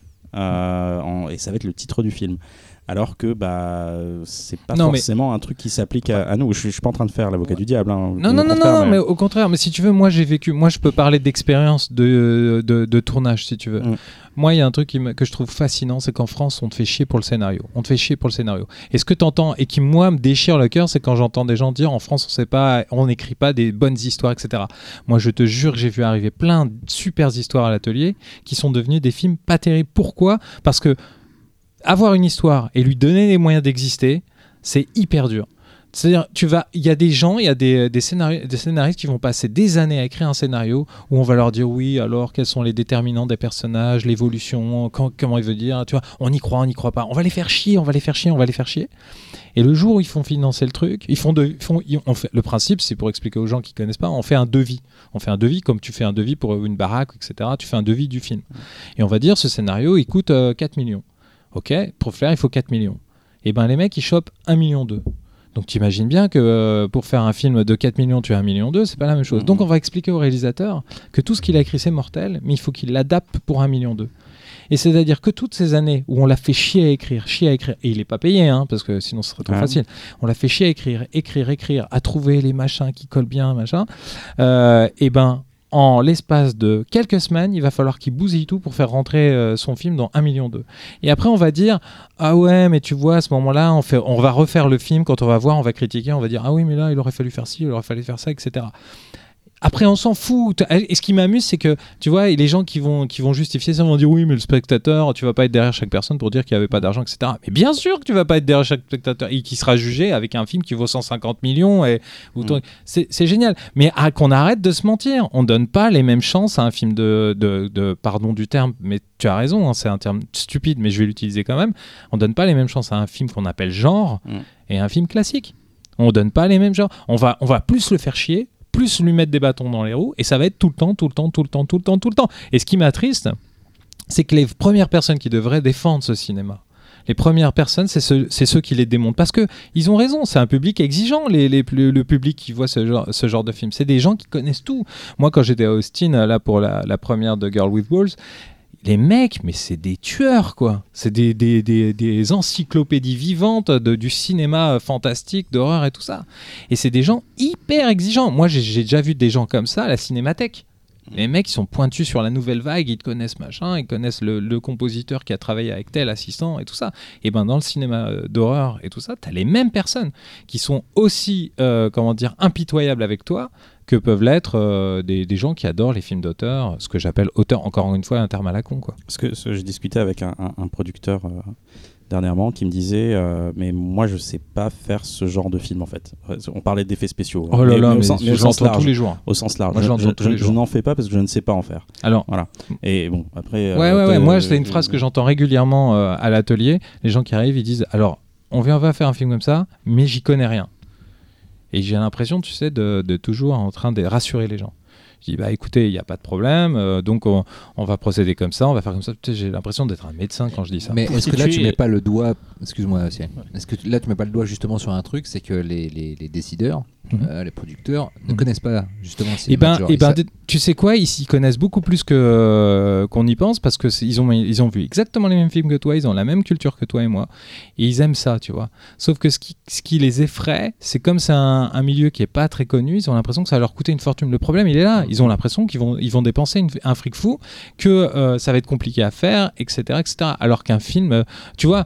Quand moi je fais un film comme Rock'n'Roll, euh, on utilise, on fait plein d'effets spéciaux et personne n'est venu me dire euh, oui attention moi je sais pas faire. Non les mecs ils ont fait le film comme ils devaient le faire. Guillaume Canet il s'est pas pris la tête, il, il a travaillé avec nous comme il travaillerait avec chef déco etc. Tu vois. Pour, pour situer aussi pour ceux qui écouteraient, euh, Olivier ne fait pas que des films fantastiques et d'horreur. Il y a même, on s'en rend pas compte, beaucoup de films français Mais partout. lambda ou même partout qui font, ont des effets spéciaux tout le temps en fait. Tout En le fait, temps, tout le temps. Le euh, principe de notre métier c'est que si tu vois l'effet c'est que ça marche pas. Des vieillissements, vous faites, vous faites des fois des très simples. fait, euh, ouais, ouais. Voilà, mais vous avez, voilà, faut situer, c'est que tu peux très bien faire aussi des films d'Alain Guiraudy que. Ouais, on a fait Christophe Honoré, on a fait Et euh, ça, faut bien imaginer que Téchiné, a travail, fait, il n'est pas euh, que sur le- les, les effets gore, plastique. Non, non, non, ça c'est vraiment une infime partie du cinéma euh, qu'on fait. C'est le cinéma français. C'est euh, sinon on, on, on Par vivrait exemple, pas. tu quoi. as fait un des effets euh, assez impressionnants sur le haut poste de Quentin Dupieux, Ouais. par exemple. Je ne Ouais. voudrais pas dire lequel pour pas spoiler les gens, mais Ouais. voilà. bah, l'œil caché quand même. Bah, tu le vois dans la dans la bande. Ouais, mais je pensais plutôt à la. Non, non, non, mais euh, rien que l'œil caché, Bah tu ouais. vois, par exemple, Ouais. c'est très drôle parce qu'on a fait en. euh, Quentin, Quentin était super mignon, il disait Ouais, mais les mecs, euh, c'est trop con parce que personne va savoir que vous avez fait un truc parce Mm. que tout le monde va penser que c'est du numérique. Et il était emmerdé par rapport à ça. Et je lui dis Mais t'inquiète, Quentin, on s'en fout, l'important c'est que ça marche. Et donc, on a caché l'œil et tout le monde pense que c'est un truc de Mm. d'effaçage numérique, et, tu vois. Et euh, ouais, mais il y a plein plein de films comme ça. Tu vois, par exemple, il y a un truc qui est très drôle, c'est qu'en France, on est le seul pays, mais, mais parce qu'on associe le maquillage effets spéciaux aux films de genre, tu vois. Mais on est le seul pays au monde où on ne récompense pas le maquillage coiffure. Ouais. Le maquillage coiffure et vrai. par extension effets, effets Mm. spéciaux, de maquillage. Mm. Alors que si tu reprends les, euh, les dernières récompenses comédiens, c'est que des gens transformés. Ouais. Tu vois, Gainsbourg, euh, La Môme, euh, ceux qui me viennent comme ça, tu vois. Mais Guillaume Gallienne, etc. C'est que des gens qui ont subi des transformations de maquillage Mhm. ou coiffure. C'est hyper amusant. Ça en dit long quand même. Alors. Ça en dit long. J'ai une question. Alors, à ton avis, qu'on devrait pas être un peu plus chauvin? Dans le sens où, euh, quand un film français vient, bah, arrive, euh, que les spectateurs se disent Bon, bah, c'est français, il faut y aller, il faut être un peu plus, euh, on va dire. Voilà, ça, ça- fait débat. Hein. hein. C'est un, un truc. Non, mais c'est un truc. Ouais, euh, c'est un moi, truc qui fait moi, débat. On- moi, on- moi, moi, j'ai envie de. on j'en- parle beaucoup chez Bad Movies aussi. Hein, ça, ça Ah, fait c'est- débat. c'est- un, truc Du coup, du- euh, du- pour lequel on s'est fait beaucoup démonter. Oui. Non, bien Nous, sûr. en tant- euh, c'est- Ouais. Mais nous, justement, on part du principe que euh, notre boulot, c'est de dire si, selon nous et selon, on va dire, une, une histoire du cinéma, si le film il est bon ou pas et qu'il soit français ou pas, euh, on va pas, on va pas lui donner un traitement de faveur parce qu'il est français. Le but, c'est que quand quelqu'un rentre dans la salle, qu'il voit un bon film, qu'il Mhm. soit français, qu'il soit pas On français. est d'accord. En fait, tu vois. Donc sur le, euh, sur le donc, du coup, principe, on est d'accord. on part, on part après, de ce a- principe-là. Après, euh, il est clair qu'on s'est fait, on s'est fait démonter beaucoup dans le milieu parce que justement, on est considéré comme étant faisant partie des acteurs qui doivent soutenir le cinéma de genre et que on l'a pas fait selon beaucoup tel qu'on aurait dû le faire. Et on a nos, apparemment, on a nos chouchous. Euh, Oh merde, putain, ça y est, on va me traiter Voilà. de chouchou de Manouille. Et euh, mais non, voilà, oui, non, c'est vrai. On, Non, on mais- se force, on se force pas, et puis on essaye de prendre les films tels qu'ils viennent. au moins de la part des spectateurs. Ouais, mais si tu veux, si tu veux, je suis assez d'accord hein, quand même euh, sur le fait qu'il faut juger le film sur ce qu'il est et pas s'il est français ou il est américain, etc. Mais d'un autre côté, j'aurais envie de dire oui, ça serait bien quand même de le soutenir. Mais un film, ça, ça reste quelque chose d'à part entière, quoi. Mm. Tu vois. c'est- Alors, je te donne un exemple euh, que je trouve. euh, après, vous, à vous de me dire si ça, si ça se re- rejoint la question ou pas. Mais tu vois, par exemple, mon film, moi, je me suis battu pour qu'il soit en français. Je voulais qu'il soit en français, alors que je me tirais une balle dans le pied. Je savais Ouais. que je me tirais une balle dans le pied parce que tout le monde me disait tu le fais en anglais, ça va être plus simple. Tu le fais en anglais, tu le fais en anglais. Mais moi, j'ai l'impression que le faire en anglais, c'était un peu euh, la version facile du truc, parce qu'aux États-Unis, des films comme ça, il y en a mille, quoi, tu vois. Mm. Alors que faire un film comme ça en France, c'était marrant.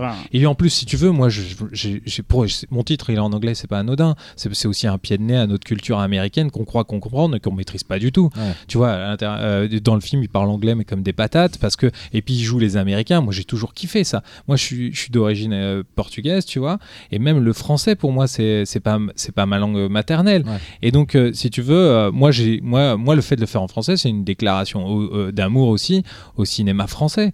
Euh, moi, Puis- quand j'étais gamin, je regardais les films de, de Louis de Funès, je regardais les films. Et c'était des films d'aventure, quoi, tu vois. Et pourquoi on a pu. euh, les Belmondo, tout ça?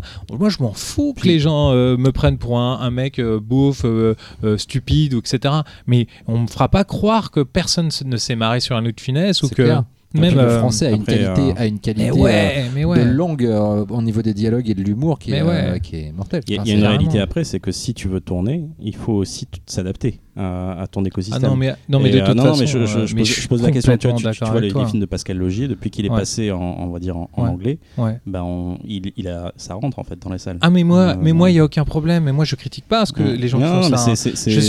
je, critique pas du tout. Même je te dis c'est- c'est une honnêtement. problématique que tu. honnêtement, si, demain tu veux euh, faire ton, ton deuxième film. Ah non, mais moi, mais moi, mais moi c'est clair que si quelqu'un me donne la chance de me faire un deuxième film, moi je le ferai. Mm. Et, et je te le dis honnêtement, moi j'aimerais vachement faire un film en anglais Mm. parce que je trouve qu'il y a des choses en anglais euh, que j'ai envie de faire en anglais qui ne marcheraient pas en français.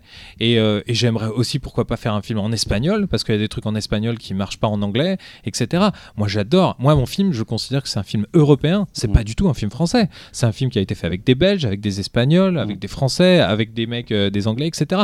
Et je trouve ça mortel de pas avoir cette nationalité et d'être euh, classé. Mais j'aimais l'idée de faire ce type de film en français.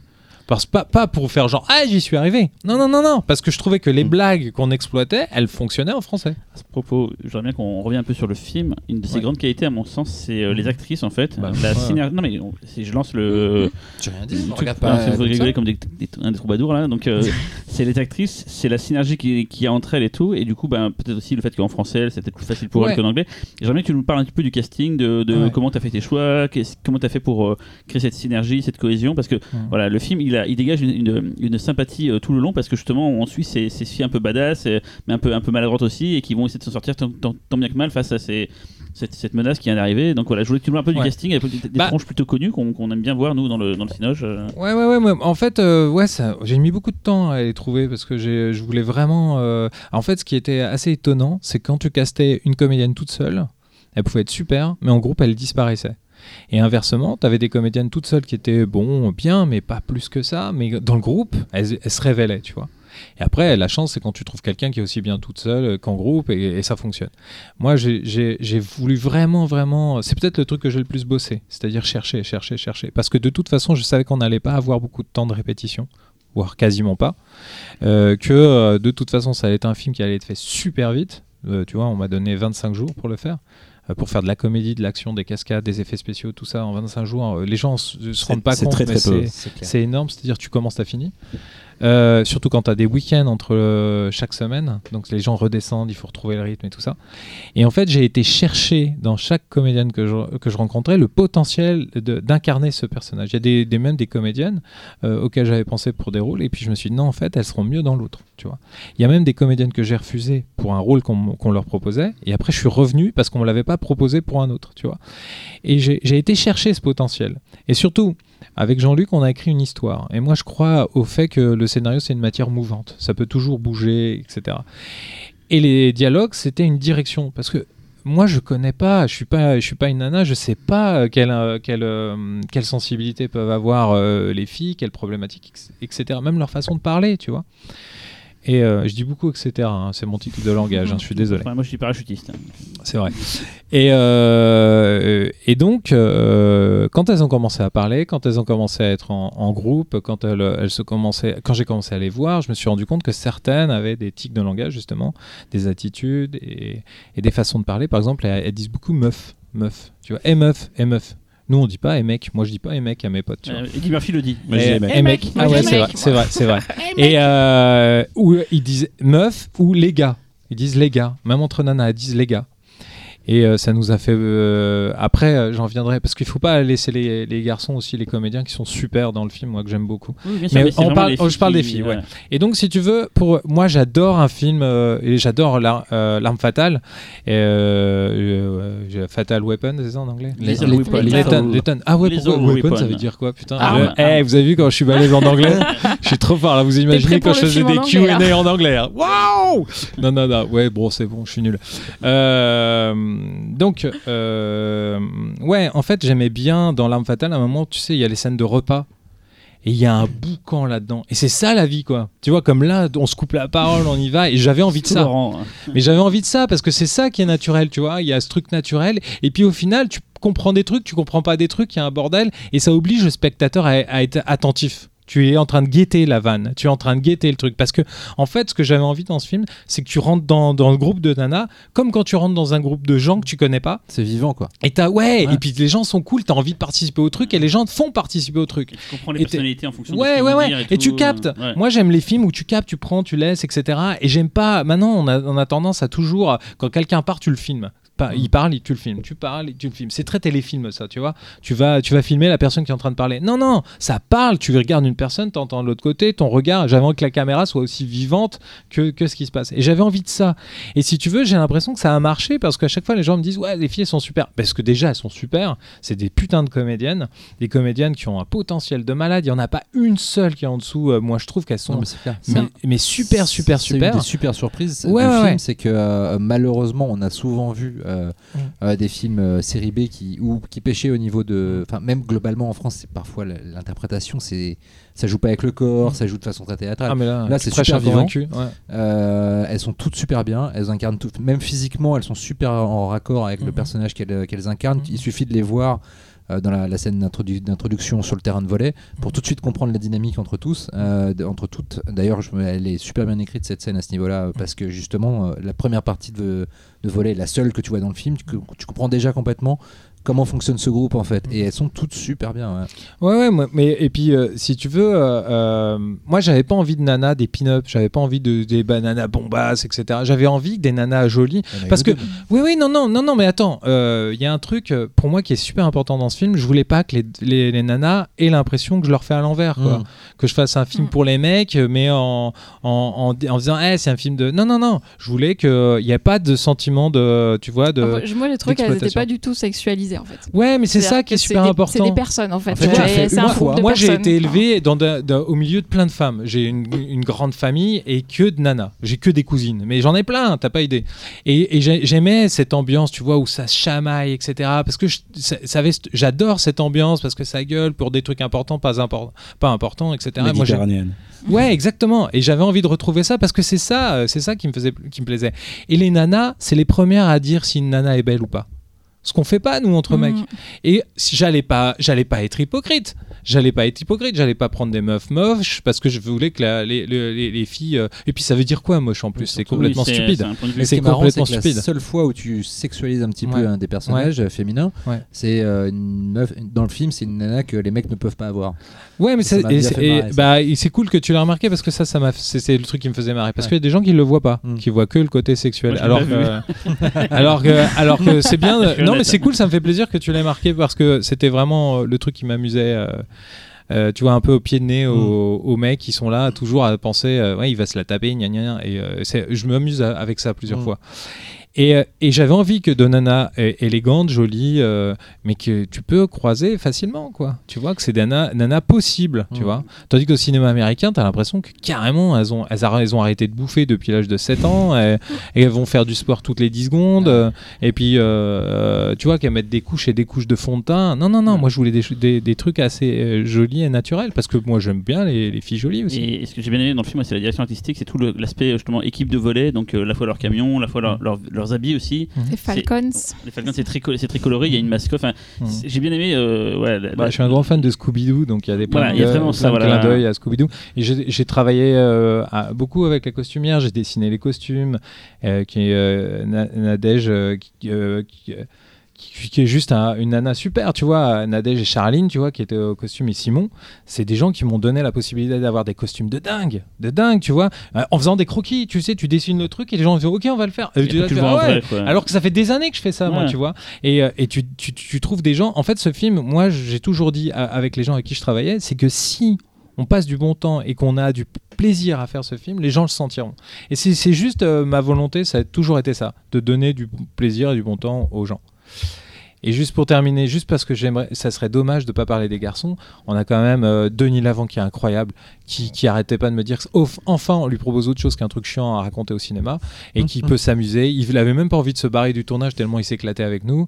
Ah, Artus, euh, qui est un mec qui à mon avis va exploser au cinéma parce qu'il a un talent monstrueux, il est capable de faire plein de choses. Tu peux le voir même dans, dans le le film. Ouais, et tu peux le voir dans le bureau de légende qui est incroyable. euh, Il est super. Et le mec, il, il peut tout faire. Alors, euh, et puis j'adore son physique. J'en ai marre de voir des mecs euh, tout maigrichons et tout ça. Et, euh, et euh, comme après, il y a un guest que je peux pas dire et c'est la surprise, etc. Bon, voilà. Et il y a Orelsan qui joue un narrateur complètement pourrave. C'est très drôle ça. Il- Très, et, très et en plus, il accepte de pas de pas jouer juste. Il, a, Ouais. il, a- il est venu en tant qu'Aurélien Cotentin, tu vois, qui est, qui est son vrai vrai nom, comme comédien. Mm. Il est venu comme comédien et on l'a fait comme ça parce que euh, moi j'ai bossé pour lui puis on est devenu potes. Et je un jour je lui ai dit tiens direct faire le narrateur de mon film. Il fait ouais carrément mais ça consiste en quoi? J'ai dit c'est comme le c'est comme le coq dans Robin des Bois. Tu vas faire la même chose. Et je lui ai dit tu joues de la guitare? Il me fait non non. Je lui ai dit bah tu joueras de la guitare. Et on l'a fait comme ça. Pour moi c'est le meilleur narrateur du monde. Il spoil le film. Il dit que des conneries. Il t'as l'impression qu'il fait partie d'un autre film. Et, et moi j'adore ça. Et ce signal là c'est de dire dès le début tu t'es là et c'est dire les mecs tu vas voir une connerie. Tu vas t'amuser. C'est un cartoon. hein. et ouais, et c'est un- une montagne russe, tu vois. C'est c'est vraiment la montagne russe. Tu vois, ce, je- ce que j'ai voulu faire, c'est très prétentieux, mais j'ai voulu euh, être un peu dans un esprit du cinéma coréen où tu peux passer des larmes au rire. C'est pas parce que tu fais une comédie que tu vas pas faire un truc tragique. C'est pas parce que tu fais un truc tragique que tu vas pas avoir un- une comédie. Alors ça a rien à voir avec le cinéma coréen, mais j'aime bien cette liberté. Dans l'esprit, ça m'a rappelé pas mal Sévrance de Christopher Smith. Ouais, on me l'a, on me l'a dit en Angleterre. Le- euh, en Angleterre, ils sont super, ils super fans du film parce que eux, j'ai l'impression, attends, on m'a sorti des trucs, des compliments sur des trucs. Je dis, vous êtes sûrs, les gars? Et euh, parce que les, eux, pour eux, c'est acquis. Hein. Ça les fait marrer parce que c'est vraiment, il n'y a pas de trucs. En- Aux États-Unis, ils sont, il y a des trucs, ça les fait moins rire, etc. Et tout.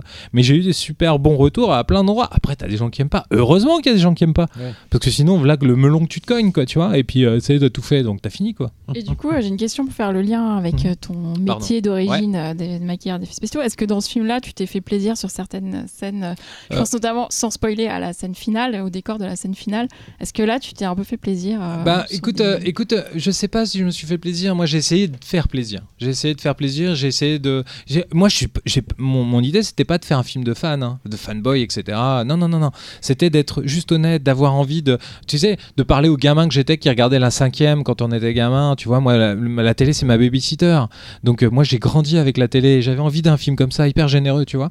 Et, euh, et j'ai voulu faire plaisir avant de me faire plaisir. Mais en termes parce de création de- de- d'effets spéciaux, tout ça, est-ce qu'il y a des choses que tu avais envie de faire Bah moi j'avais pas, faire envie de d'autres m'interdire, j'avais pas ouais. envie de m'interdire, mais euh, mais mais c'est rigolo parce que j'avais, euh, tu vois, je, très vite avec mes producteurs et ils m'ont suivi là-dessus, j'ai dit mais moi si j'ai envie de faire exploser une tête, je peux le faire. Ils m'ont dit ouais vas-y, si je pas peux. d'ailleurs. Hein Tu te prives pas d'ailleurs. mais non mais parce que parce que c'est jouissif, tu Ouais, vois. Moi j'adore ça. C'est jouissif, c'est débile. En plus, si tu veux, c'est la démonstration que tu es honnête avec le spectateur. Non, mais- Si tu commences à cacher les trucs et tout ça, et c'est ça que, et c'est ça qui est terrible avec le cinéma, c'est-à-dire que tu vas pouvoir le montrer dans un film d'Anneke, ce genre de truc, mais pas dans un, fir- euh, un film de genre. Quoi. Dans un film d'Anneke, oui, attends, c'est Mais- justifié, etc. Tu peux faire des films d'auteur, tu peux faire les plus grosses atrocités du monde. Mais c'est et, auteur, euh, du coup, et, t'as pas- euh, mais, t- mais par contre, nous, on n'a pas le droit. Mais pour rebondir à une question, je pense que peut-être ce que vous voulez dire Véronique, mais parce que moi c'est une question que je me pose. Est-ce que genre tu t'es dit putain j'aimerais bien qu'un jour quelqu'un fasse un effet comme C'est ça, ça. Et du coup, tu te dis, bah, comme c'est mon film, je, vais le faire. fais. Ah non, non, non, honnêtement, non, je me suis pas posé la question. Attends, t'aurais pu faire un truc genre, je sais pas, moi, un Ouais. cheval qui explose. t'as je sais pas quoi. réfléchi Non, à non, non, l'histoire non. avant Non, parce que si tu veux, pour moi, euh, pour moi, euh, j'ai pas abordé le film comme un mec qui est fan d'effets spéciaux. J'ai euh, j'ai j'ai voulu faire le film. Si tu veux, là où j'ai pris énormément de plaisir, c'est tout ce que j'avais jamais fait avant. Euh, diriger les comédiens. oui, c'est euh, marrant parce ça. que c'est juste, je trouve que ça se voit, c'est-à-dire que euh, moi je m'attendais vraiment à voir un film avec beaucoup plus Mhm. euh, d'effets spéciaux, de maquillage, etc. Mhm. Et euh, et, euh, il y en a pas tant que ça. Enfin, en tout cas, il y en a, mais je veux dire, c'est pas une, c'est pas une démonstration de savoir-faire juste pour dire euh, c'est mon film et c'est ma spécialité, donc vous allez voir. C'est avant tout l'histoire et les personnages et les effets spéciaux, ils sont là quand il y a besoin qu'ils soient là et c'est tout quoi. Ouais, c'est marrant parce que tu vois, j'ai parlé avec un mec qui présentait un film à Austin, qui est un garçon adorable, j'ai oublié son nom de famille, qui s'appelle Simon, qui est le réalisateur d'un film qui s'appelle The Innocent, qui est un film très lent, très calme, très Ah, intelligent. Non, euh, suisse. Ah. Et il est hy- hyper intelligent et tout, et, et moi que je trouve très très beau, mais qui est pas du tout la même chose euh, du film. Et le mec, à la fin, il a commencé à me dire, et il a, il a voulu que je lui explique à quel moment il fallait montrer les faits, pas montrer les faits. Et je me suis dit, mais moi, je me suis pas posé la question, si tu veux. Et, euh, et encore une fois, ce film, euh, il faut pas oublier que je l'ai, on l'a écrit à deux. Et je voulais être honnête aussi avec euh, mon co-scénariste. Je voulais pas. euh, Il y a plein de trucs que j'ai dû sabrer parce que ça me faisait gagner du temps. Et moi, j'adore euh, aussi quand c'est silencieux. J'aime pas quand ça parle trop. Et, et quand tu regardes le film, il y a vraiment deux, des, des ambiances très différentes. Comme notamment le fait que les chasseurs ne parlent jamais. Mm. Et il y a des gens qui les entendent parler. Moi, je trouve ça génial. Des gens qui viennent te voir qui disent Ouais, euh, à ce moment, quand il dit ça, je dis Mhm. Non, mais il dit rien. Il fait Si, si. Dit Je te jure qu'il dit rien.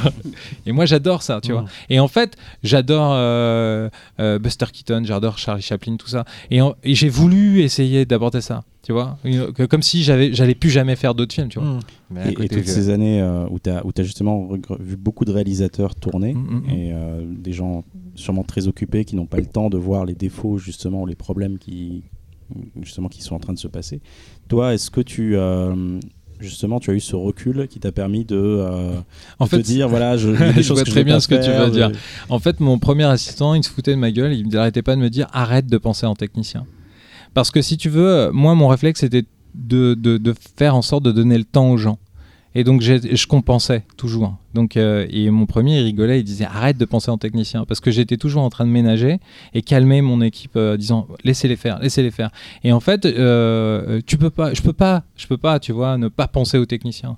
Tu vois, je peux pas le- leur dire allez, grouillez-vous, machin, comme j'ai vécu plein de fois sur des tournages avec des gens qui en ont rien à foutre, ils pensent qu'à leur film. Donc, effectivement, j'ai passé beaucoup de temps à rattraper des trucs, à compenser des moments pour laisser le temps aux gens de faire leur boulot. Parce que euh, on le fait ensemble, le film, tu vois.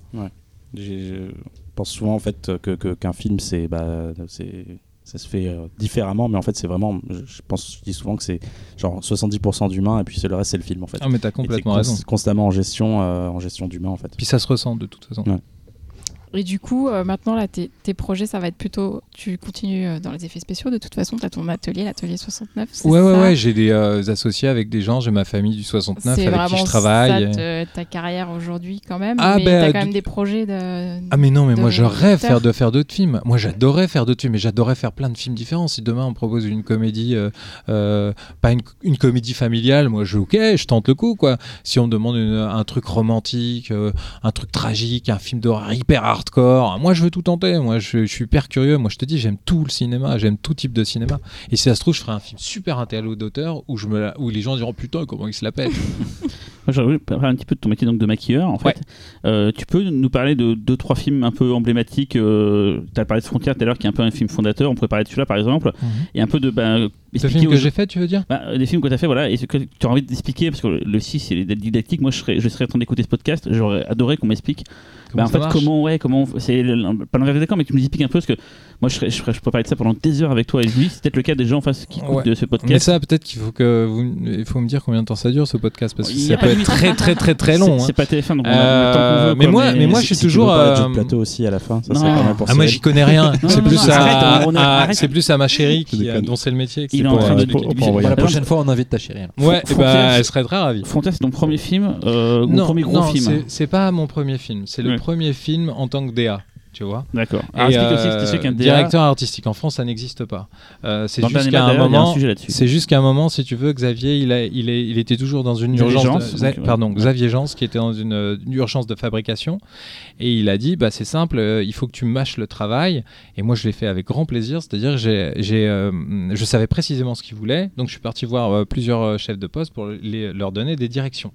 C'était juste pour gagner du temps. Les productions ont très peur de ça parce qu'ils ont l'impression qu'il va y avoir, le- va falloir payer le directeur artistique plus le maquilleur effets spéciaux. Moi j'ai dit non, non, non, moi je le fais, En plus, euh, ouais. voilà en plus. Et euh, Frontières c'était assez cool parce que j'ai eu l'impression qu'on relançait des films qu'on n'avait pas fait depuis longtemps, tu vois. Et, euh, et ce qui était assez étrange, c'est qu'on a, j'ai eu l'impression aussi de faire le film contre le- la production parce que la production était effrayée sur ce qu'on était en train de faire. Et, et en fait, on a fait presque le film en cachette, quoi avec Xavier. C'est qu'on faisait des plans euh, dernière minute, on filmait les effets spéciaux trash en fin de journée, voilà. Pourtant, tu vois, au final, la prod euh, est très contente euh, et elle nous a suivis sur la fin et tout ça, parce que peut-être que le fait d'avoir Europa Corp qui arrivé à la fin, ça a aussi calmé tout le monde. Mais, euh, mais déjà, on avait cette sensation de faire des films un peu euh, vite, vite, vite, euh, en cachette et, tout ça. Et les effets, des fois, c'est ce qu'on a vu quand on a visité ton atelier. Tu fabriques Mhm. aussi des, des accessoires. Genre, tu as fabriqué par exemple Ouais, la ouais. tronçonneuse de Laserface, oui, oui, des oui. armes, par exemple. C'est pas que des effets de, en fait- de- en fait, Les effets de maquillage, dire que c'est des effets de maquillage, c'est un, un terme un peu Fourre-tout. ouais. Ouais. C'est-à-dire qu'on va te fabriquer tout ce qui est vrai et que tu peux toucher. Ça peut être des accessoires, ça peut être. Alors, tu vois, souvent, euh, par exemple, dans les cascades, euh, quand tu quand as quelqu'un qui se bat, tu as une arme qui est factice euh, en mou pour pas se blesser. Mais parfois, l'arme, elle tombe juste au sol. Et c'est pour pas abîmer l'arme aussi, tu vois. Donc, on fabrique tout ce qui. Il nous est arrivé de faire des faux starts, euh, au- Ah, carrément. au- de- ouais, des faux starts aux pommes, parce qu'il fallait qu'elle soit. euh, euh, le cinéma, on répète, on répète, on répète la scène plusieurs fois. Et si ça tombe au sol, bah, tu vas pas racheter des tartes et des tartes et des tartes, et- etc. Et c'est à quel moment dans le- dans l'écriture du scénario Bah, nous, on le sait. ça en fait. Nous, on le sait. Si vous C'est-à-dire que Tu lis le scénario. Alors, on va, je, vais, Ouais, je vais faire simple. C'est intéressant pour. C'est-à-dire euh, qu'on reçoit le scénario. Oui. Je lis le scénario. Je relève ce qui, pour moi, relève des effets spéciaux de maquillage. Maquillage, ça veut dire, encore une fois, ça va de l'accessoire. euh, voilà. Tout ce qui peut toucher à la peau aussi. Tu vois, par exemple, les armes et tout ça. Je relève tout ça. Je fais un dépouillement. C'est-à-dire, on, on relève tout. On, met, on, on- on envoie ça au réalisateur, on fait une réunion avec le réalisateur, il nous explique comment il veut raconter la scène, et en fonction de ça, on lui propose la façon de, la, fabrication de ce qu'on préconise, et surtout, on essaye de lui donner ce qu'il veut par rapport aux axes de caméra qu'il va choisir. Euh, évidemment, euh, on peut pas fabri- fabriquer un pour gagner des sous. On essaie toujours de trouver des solutions par rapport à un axe de caméra. Si on doit fabriquer pour tous les axes de caméra, ça Ouais. deviendrait très très cher. Ce qui veut dire qu'à ce moment-là, c'est qu'en gros, c'est la lecture technique du scénario. Ouais. Ce qui veut dire que le réal doit déjà avoir ses axes de caméra en tête et idéalement s'y tenir, en tout cas pour ces scènes-là. Mais il y en a plein qui les ont pas, tu vois, qui voilà, te le disent clairement. Donc euh, nous, on propose et la façon dont on va lui proposer, c'est-à-dire qu'on fait quand même, on, on empiète un peu dans la mise en scène Mmh. et la façon dont tu- on va lui proposer quelque chose, il y a des, forcément des choses qui vont le séduire. Ils vont dire ah ça j'aime bien et donc euh, ce ça j'aime bien, on s'en sert et on, on fait, on établit un devis qu'on envoie au directeur de production. Le directeur de production me dit tout le temps qu'il a pas assez d'argent et à partir de là on trouve des solutions. C'est où soit nous on baisse nos prix ou soit on propose des choses plus simples. Mais en général on baisse nos prix. Ce, qui, ce que je devrais pas dire. Euh, mais euh, donc on arrive, on, on travaille là-dessus, on propose des, des choses au réalisateur en fonction de la violence qu'il veut raconter, Mm. si c'est des effets de trash, ou en fonction de ce qu'il veut raconter par rapport au film. Parce que ça raconte 10 000 trucs, une, un effet de maquillage. Tu vois, euh, un vieillissement, tu vas pas le faire de la même façon euh, si c'est une comédie ou si c'est un, un film euh, sérieux, tu vois. Mm. Et le maquillage fait partie de la narration, tu vois. Et surtout du- de l'univers, l'univers du, du réalisateur. Donc on accompagne vraiment le réalisateur. Et puis moi, ce qui, ce qui est très important, à chaque fois que j'ai des gens qui viennent à l'atelier, qui me demandent des conseils, parce que ça arrive, je trouve, j'ai toujours trouvé très, très étrange qu'on me demande des conseils, mais bon. Et euh, il y a savoir dire non aussi, c'est super important. Ouais. Dire tu ne dois pas faire de maquillage à ce moment-là. Moi, ça m'est arrivé plein de fois de- de- d'essayer pendant des mois et des mois de dissuader un réalisateur ou une réalisatrice de pas faire un effet et de le faire quand même pour, parce que pour elle, cette personne en a besoin et à la fin, c'est pas au montage Mmh. parce que t'en as pas besoin. Et, et tu dis non, il faut pas, il faut pas. Il y a un truc euh, très. euh, moi, j'adore accompagner les, réalisateurs sur leur premier film. Parce que je trouve ça super euh, intéressant. Et puis, peut-être que c'est un peu par rapport à mon ego, je me sens utile et donc c'est agréable pour, pour son ego. Et et il y a un truc, une erreur que font souvent les premiers, les réalisateurs de premiers films, c'est de, de, de faire trop confiance à l'effet et de le trop le montrer. Parce qu'ils ont l'impression que si l'effet. Et tu sais, quand tu fais un effet spécial sur un plateau, tout le monde réagit. Tout le monde a l'impression d'être au spectacle, comme un feu d'artifice, tu vois.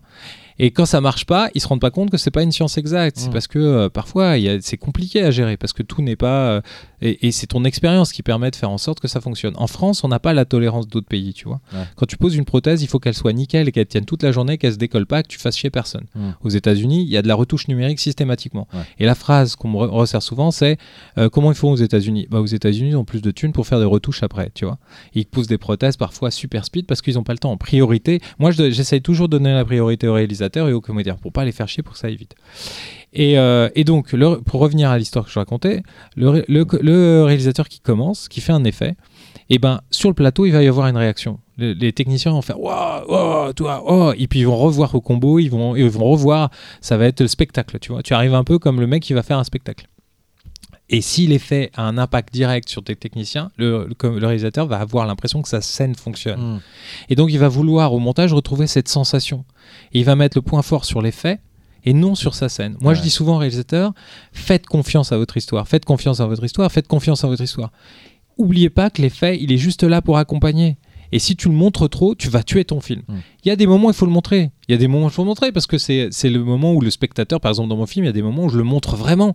Parce que le spectateur, il a envie de ça, il a envie de se marrer et t'en fais des caisses et t'en rajoutes. Parce que le spectateur, il est là pour ça, tu vois. Et à l'international, comme il n'y a pas de dialogue, parce que le problème d'un film euh, français, c'est que les sous-titres et qu'avec des comédiens qui parlent vite, parfois les, les- les- les spectateurs sont paumés. Et ben quand tu fais des effets visuels comme ça, mais ça réagit au quart de tour. Mm. Parce que tu as une libération. C'est, c'est- tu te libères, t'as- tu dépasses des interdits et on te dit que tu as le droit. Vas-y, marre-toi, quoi, tu vois. Et, euh, et souvent, ça, il faut freiner le réalisateur pour lui dire vas-y, mollo. Parce que c'est pas parce que l'effet est réussi que ta scène est réussie. Méfie-toi. En t'écoutant parler, euh, je pense justement que dans, dans les effets spéciaux numériques, on a ce qu'on appelle un superviseur d'effets spéciaux. Euh, et ce qui n'est pas le cas, en fait, tu n'as peut-être pas cette appellation, tu me corriges si je me trompe, pour les, pour les effets de plateau. Et, euh, et, et on va même à dire, pour, les, pour, par exemple les gros films américains, que c'est l'équipe VFX qui a, euh, qui a réalisé cette scène, en fait. Et finalement, c'est assez acquis, alors peut-être pas pour le grand public, mais en tout cas entre nous, on le sait. Et finalement, ce que tu me dis, et, et ça, ça vise juste, en fait, c'est que bah, forcément, tu participes quelque part au découpage, et ça va dans le sens forcément de, de- de ton travail, du travail de réalisateur. Ouais, ouais, c'est pour ça que, euh, si tu veux, euh, en fait, ce qui est assez amusant, c'est qu'il y a des réalisateurs qui te le disent clairement, qui te disent, toi, tu, tu le réaliserais comment ça? Tu le ferais comment ça? Mm. Mais en France, on a la suprématie du réalisateur, tu vois, on n'a pas ce côté. Moi, je, moi, je crois vachement au, au réalisateur aussi technicien. Mm. Qui va faire confiance à ses équipes parce que c'est les gens qui font leur métier, ils le font toute l'année. Toi, tu tu fais pas, euh, t'es pas chef déco toute l'année, t'es pas chef costumier. Donc, si tes techniciens te disent tu devrais le faire comme ça, bah tu dois l'écouter. Mais, il y en a, mais en France, on a ce, ce truc un peu. Euh, Dieu sais père, pas, quoi. Ouais, on est, on est sur une sorte de monarchie, tu C'est vois. ça que t'as raison, c'est que toi, quand tu fais un film, t'en fais, t'en fais peut-être 10 dans l'année, alors que lui il va en faire un en fait. Non, Ouais. non, moi j'en fais plus. Non, mais- c'est je rigole. finalement, euh, Oui, oui, tu mais vois c'est ça. plus la, la pratique du cinéma c'est qu'il y a un surtout que je fais en fait, mon euh. travail de maquilleur effets spéciaux, je le fais depuis toute l'année, depuis des années. Ouais. Donc si le mec veut un truc, si je lui propose ça, c'est que ça va cartonner. Tu l'as vu chez d'autres, tu l'as vu et tu sais comment ça fonctionne et tout. Tu sais Mais comment, oui, mais voilà. c'est pareil dans tous les corps de métier. Ouais, hein. ouais, après, ouais, mais c'est- ouais. j'avais pas pensé à ça où tu le dis Ouais. en fait. C'est vrai qu'il y a un que- truc d'ego aussi, c'est-à-dire qu'un un jeune réalisateur qui débute. Moi, je l'ai vécu. Ouais. Il y a des jeunes réalisateurs qui débutent, qui arrivent et sur un plateau, même si ce sont ceux qui savent le moins, Mhm. ils vont avoir besoin de projeter quelque chose de- d'autorité, Mhm. et quelque chose d'autorité pour que toute l'équipe se dise ah c'est le réalisateur. Et c'est peut-être ça qui, qui m'a servi moi pour mon film, c'est-à-dire Ouais. que cette autorité, j'avais pas besoin de l'avoir. Voilà. Ouais. Et on me croyait, tu Mhm. vois. Et ça, c'était super agréable. Et ce qui fait que, euh, tu vois, il y a. Même s'il y a plein de gens qui comprenaient pas ce que je faisais parce qu'ils parlaient pas français et euh, ils, ils comprenaient pas quel genre de film on était en train de faire, et ben ils me suivaient, Mhm. tu vois. Parce que euh, j'avais. Tu euh, doutais pas en fait. Pardon? Tu doutais pas? Bah j'avais pas le temps. Oui. J'avais pas le temps. J'avais pas le temps. Moi, moi, y a le film. Il y a plein de gens qui vont trouver plein de défauts au film, mais je l'assume à 200% parce que c'est des choix qui ont été faits, motivés par des choses, tu vois. Et, euh, et j'avais pas le temps de douter. On te laisse pas le temps de douter quand tu fais des films comme ça. Et, et alors par contre, je, je pensais à ça, le premier film, machin tout. Je pensais à Mais Grave. ça veut pas dire que je me suis pas planté hein, Non, sur non, certains non. trucs. hein. Je pensais à Grave, par exemple, euh, avec Julia, par exemple, ça s'est passé comment, par exemple, la, la, la, Jadu Kondo, la réalisatrice de Grave, pour le. Mais pour- Ju- Julien, on a une relation particulière, c'est-à-dire euh, j'ai fait des courts métrages avec T'as fait elle, Junior je la avec connais, j'ai fait Junior, je la connais. On a, on a été à frontière quand on défendait chacun de notre film, tu sais, pour essayer de trouver des financements. On, on s'est marré quand, on, quand ils l'ont pris pour, euh, pour une tarée, euh, etc. Quand ils la prenaient d'eau parce qu'elle voulait faire un film de genre. On s'est marré quand, euh, tu vois, d'un coup, elle- c'est devenu hyper sérieux pour elle, qu'elle était sollicitée, et que d'un coup, ça devenait une sorte de d'égérie et tout ça. Et, et moi, c'est quelqu'un pour qui j'ai beaucoup d'affection parce que c'est une vraie fan de genre. Et quand d'un coup, j'entends des gens dire que c'est un film d'un télo et tout ça, je m'amuse. Ça m'amuse parce qu'elle l'a pas fait comme ça. Elle l'a fait parce qu'elle avait envie de le faire comme ça. Elle l'a fait comme tu ferais un film normal, tu vois. Et, euh, et, et ça donne ce que ça a donné. Un Et- film brillant. Ouais, et puis il y a des trucs assez drôles, c'est-à-dire que l'économie de moyens dans laquelle elle était, des fois, lui permettait pas de faire des scènes comme elle racontait, donc elle a fait, elle a fait d'une façon très minimaliste, en respectant, en étant fidèle à son histoire et en essayant d'être le plus sincère avec ce qu'elle fait.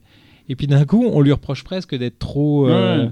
trop, tu sais, un télo, trop euh, te maniéré. racontais, quand, on a fait la présentation du film au PIF, tu étais venu sur scène rejoindre euh, Mm. Garance Marié et t'expliquer le coup du doigt. par exemple, que Ouais. la personne était végétarienne, je crois. Et... Non, mais Garance, Garance, en fait, c'est très drôle parce que j'ai découvert qu'en fin de compte, euh, elle- euh, tu vois, moi je pensais qu'elle elle mangeait pas de viande. Ouais. Donc on- je me suis fait chier à faire un truc avec du bonbon et tout ça. Ouais. Et en fait, Pour euh, un doigt non, qu'elle mange, non, ouais. en fait, elle mangeait de la viande, donc ça lui posait aucun problème. Et le fait de manger des bonbons, elle trouvait ça pas bien parce qu'elle Ouais. arrêtait pas de bouffer des bonbons. Donc tu vois. Et euh, non, mais c'était fait chier à fabriquer des trucs pour que ça soit comestible, pour pas qu'elle soit dégoûtée, etc., etc. Tu vois. Et est-ce qu'il y a un effet euh, que tu as fait et dont tu es particulièrement fier Bah, c'est rigolo parce qu'on me pose souvent cette Ouais. question et j'arrive pas à répondre Ouais. parce que si tu veux, ça fait partie d'un tout. Moi, moi j'adore euh, travailler sur de nouvelles, euh, des nouveaux films parce que tu rencontres des gens. Tu vois. Moi, j'adore l'aventure humaine. J'ai rencontré, rencontré des gens. C'est le seul truc où je suis à l'aise. Moi, je suis pas à l'aise. tu me vois dans la rue. Euh, je, euh, je suis pas forcément très à l'aise. Moi, quand je parle de mon taf, quand je fais mon taf, je suis bien, quoi. Sinon, euh, et j'adore parler avec les gens. Si les gens m'accostent, j'adore parler avec eux. Il y a aucun problème, tu vois. Mais, mais un film, un nouveau film, c'est de rencontrer de nouvelles personnes, faire de nouvelles choses, tenter des choses. Tu sais, nous, on fait, à l'atelier, on dit souvent qu'on fait des prototypes. Tout ce qu'on fait, on va le faire une fois. On fait pas un truc qui va durer pour des années, des années. Donc, on expérimente aussi.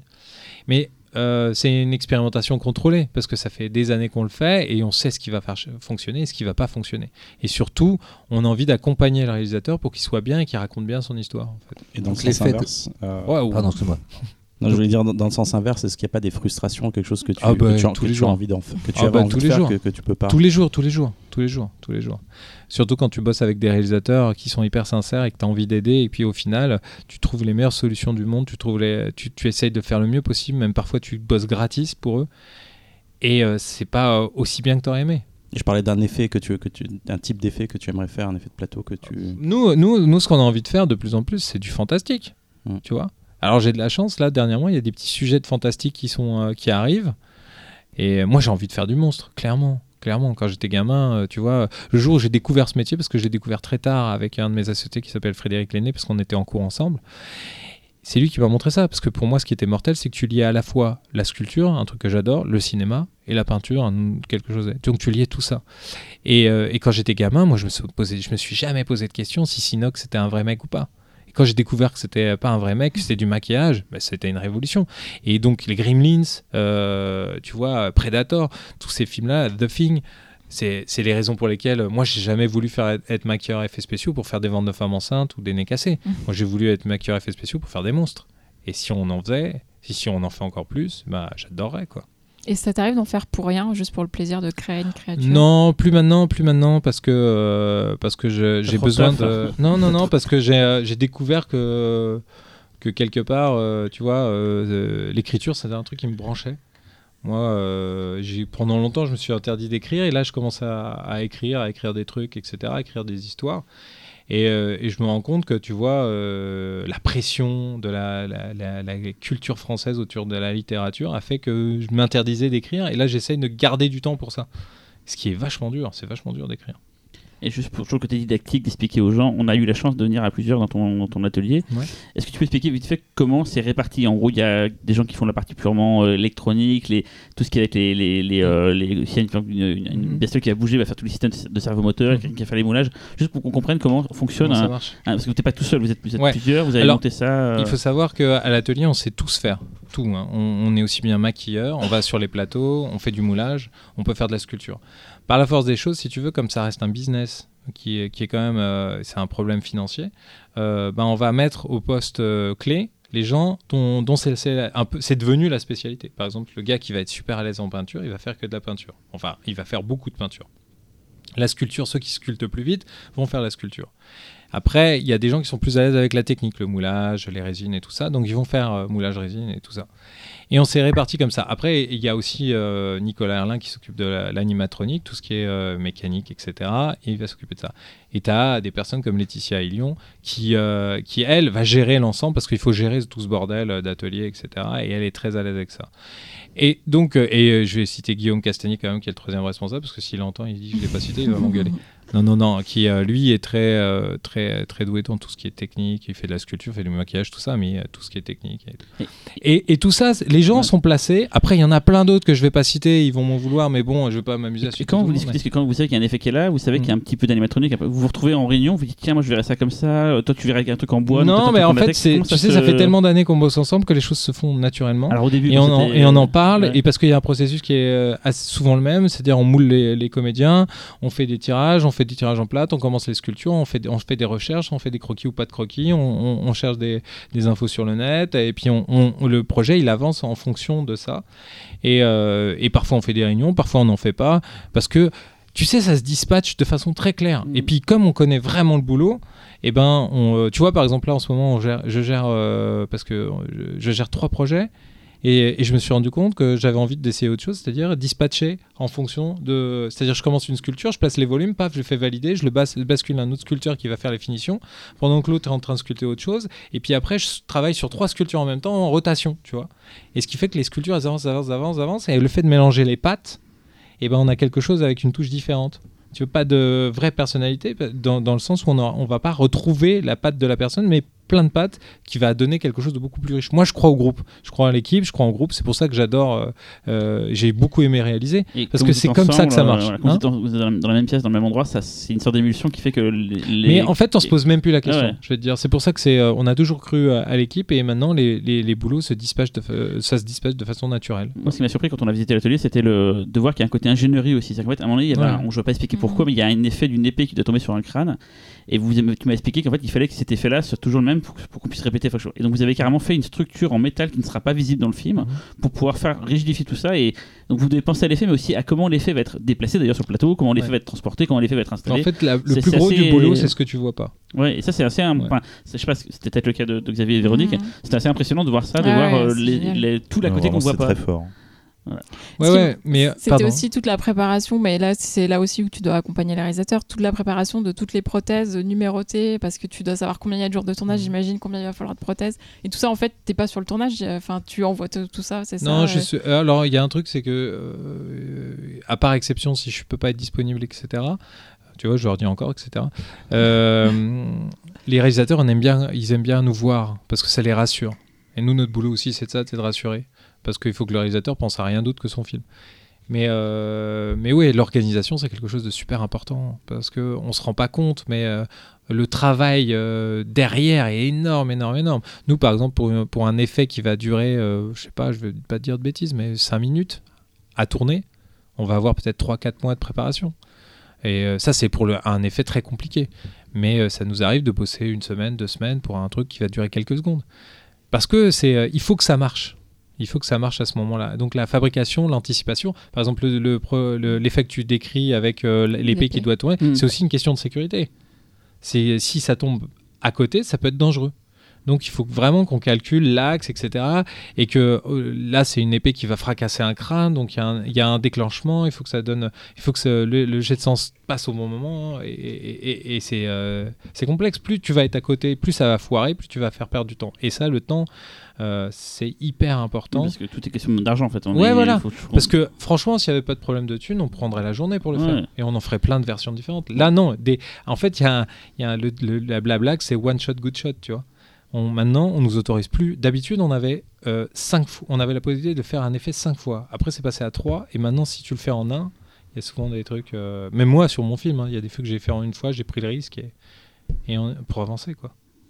En tout cas, c'est- j'en parlais avec toi euh, à- à- quand on était à CGS. Tu fais un métier, euh, je veux dire avec des grands guillemets, mais de rêve. C'est-à-dire qu'en fait, quand on est gamin, si on se dit un jour, un jour, putain, un jour, je ferai des effets spéciaux de Mhm. cinéma, c'est quand même, enfin, c'est pas tout le monde. C'est c'est pas sais, tout le monde qui mais fait tu ça. sais quoi. pourquoi c'est pas tout le monde? Parce que c'est un métier qui est quand même très très compliqué et que honnêtement, je veux pas tomber dans le truc larmoyant parce que c'est parce que ça me fait chier, mais il y a facile 75% du taf, c'est très très chiant. C'est très très chiant, c'est très compliqué, ça demande une exigence. Et puis moi, quand j'ai commencé, euh, je bossais jour et nuit, hein, tu vois, jour et nuit, jour et nuit, jour et nuit, parce que c'est très très très exigeant comme boulot. C'est à la fois de la chimie, c'est technique comme tu dis. Euh, si tu fais n'importe quoi, toutes les étapes sont super importantes. Si tu foires une étape, ton truc il est foiré. Alors, tu sais, c'est comme les mecs qui jouent de la musique. Moi, moi, euh, j'ai l'impression, si tu veux, que mon métier c'est comme du sport de haut niveau. Si tu tu t'entraînes pas, si tu pratiques pas, bah tu arrives Voilà. pas quoi. Et puis c'est comme euh, quand tu vois justement ces musiciens qui, qui jouent de la musique, t'as l'impression que c'est super facile, alors que les mecs ça fait des heures et des heures qu'ils bossent derrière. Et je pense qu'il y a plein de gens qui débutent dans le métier qui ne voient que la finalité, qui disent ah c'est cool de faire des monstres, et puis qui découvrent un métier. Bah, c'est hardcore. hein. Alors attention, je suis pas en train de dire euh, ouais c'est dur, euh, machin. Tous les métiers, il y a plein de métiers difficiles. Mais je pense que c'est le côté qu'on voit pas. C'est-à-dire que même dans les making of, Ouais. on va montrer que les trucs cool. oui, oui, et- forcément. Pas la paperasse, pas, pas la paperasse, pas les trucs. non, mais ouais, et puis Et- euh, il y a tout l'aspect financier, c'est très chiant. Moi, j'ai pas faire voulu faire ça- pour gérer des thunes. hein. Quelqu'un qui voudrait faire ça, par exemple, tu lui conseillerais de faire comment euh, Moi, moi, je sais que si tu veux, d'où je viens, moi, j'avais pas les moyens de faire des écoles privées, j'avais pas, donc j'ai dû trouver des- des écoles publiques et tout. Et euh, donc, ce que j'ai fait, j'ai fait une école d'art. J'ai passé des concours, j'ai fait une école d'art. À l'époque, il y avait, c'était pas sur dossier, heureusement, parce que j'avais des notes pourries. Donc, j'ai fait les concours et, je suis rentré dans cette école. Et moi, ce que je conseille déjà à les gens, c'est de s'intéresser à l'art, mais à tout type d'art, quoi. Tu vois, euh, euh, la peinture, la sculpture, tout, parce que tout est hyper intéressant. Et bah, essayer de bosser la sculpture, les volumes, s'entraîner, s'entraîner, s'entraîner. Et déjà faire ça. Et après, euh, au bout d'un moment, si tu peux euh, accéder à des écoles de maquillage, fais-le. Mais après, euh, c'est aussi un, beaucoup un, terrain, un travail de terrain. Essayer de faire des stages dans des ateliers, s'entraîner. Tester chez soi. Je sais Ouais, que ouais, normal, ouais. il y avait la Bon, rubrique, il y a un truc à l'époque où ils expliquaient un effet spécial à chaque Ouais. fois. Mais C'était moi, euh, C'était la rubrique du cinéphane. ouais, ouais, bah, tu vois, ça c'était génial, c'était génial. Et euh, Benoît C'était Lestan. Ouais, Benoît Lestan Ouais, ouais. C'était c'était génial ce truc-là, tu vois, ça donnait accès à plein de choses et tout. Et euh, mais le problème, c'est que maintenant, déjà à l'époque, ça coûtait cher le matériel, tu vois. Et pourtant, c'était matériaux de base. hein. Mais maintenant, les matériaux coûtent encore plus cher. Encore plus cher, ouais. Encore plus cher parce que ça devient de plus en plus perfectionné. Mm. Il y a un truc qui est très drôle, c'est qu'ils ont découvert, tu sais, il y a des aides pour les nouvelles technologies en France. Et ils ont découvert que nous aussi, on y avait droit parce que les, les technologies, euh, bah, elles avançaient et qu'on utilisait des technologies euh, beaucoup plus poussées que ce qu'ils imaginaient. Nous, on a développé euh, beaucoup dans les matériaux, dans les silicones pour recréer la peau. Pour, euh, on a même bossé, nous, on a même bossé pour des boîtes comme L'Oréal pour recréer des fausses peaux qui vont servir en cosmétique, tu vois, parce qu'ils ont plus le droit de tester ça sur leurs bras. Mm. Et, Il y a une, re- il y a une, euh, une section recherche et développement en fait dans, du CNC justement. Ouais, ouais, ouais, tu vois. Et euh, on a aidé des films comme Meurs, Monstre, Meurt à voir euh, ça. On a aidé euh, Les Bonnes Manières. On a aidé. Et, euh, et c'est cool. C'est cool, quelque Super part. loup-garou, euh, soit Et- dit en passant. Et tu vois, le- la question qu'on me pose souvent, c'est est-ce que vous avez pas peur que le numérique bouffe les maquillages effets spéciaux? Eh ben, tu sais quoi? C'est grâce à l'arrivée du numérique en France qu'on a eu de plus en plus de travail parce que les mecs disaient ça, il faut demander aux gars des effets maquillage. Tu vois. Mm. Et le fait de, de- de demander beaucoup d'effets aux, aux effets numériques, bah, ça, ça leur a permis de le renvoyer vers nous et nous développer. Et c'est cool. Et toi, tu penses à avoir, ou est-ce que tu as peut-être déjà une petite section dans l'atelier euh, d'effets numériques de ce- Non, non, non, non, non, non. Nous, on pense vachement à tout ce qui est impression 3D. Ouais. Parce que c'est l'avenir et, et parce que c'est hyper intéressant. Il y a des gens qui savent utiliser des logiciels de 3D comme, euh, j'ai pas le tête, c'est une marque, on s'en fout. Non, c'est pas, c'est pas un truc Ouais. public, tu peux dire. Ouais, ouais, comme ZBrush et, et tout ça. Donc euh, c'est hyper bien, c'est hyper chouette, tu vois. À l'heure actuelle, euh, si tu veux, ça reste. euh, quand on fait le calcul, parfois, par exemple, on pourrait scanner des gens au lieu de les mouler. Mm. Ouais. Mais, euh, mais c'est pas intéressant financièrement, tu vois. Non, Donc, puis même, tu vois, je quand tu parlais tout à l'heure du fait qu'aux États-Unis, ils retouchent Mhm. certains effets, euh, Mhm. certains effets de prothèses, etc. Ouais. Est-ce que ça peut pas être intéressant de pouvoir proposer tout le bout de la chaîne chez Ouais. toi, tu vois C'est-à-dire ça, je vous le pose en prothèse. Ouais, mais en euh, plus, j'ai aussi le savoir-faire derrière pour. Tu euh, sais, en France, il y a des gens qui font ça super bien. Ouais. Moi, je pré- préfère travailler avec eux et proposer une collaboration. Mm. Euh, tu vois, on bosse de plus en plus en collaboration parce qu'on s'est, on- mais on se rend rendu compte. Enfin, les- ce qui est marrant, c'est qu'on a l'impression d'inventer la poudre tous les jours. Quand tu leur dis ça, les gens disent ah bon?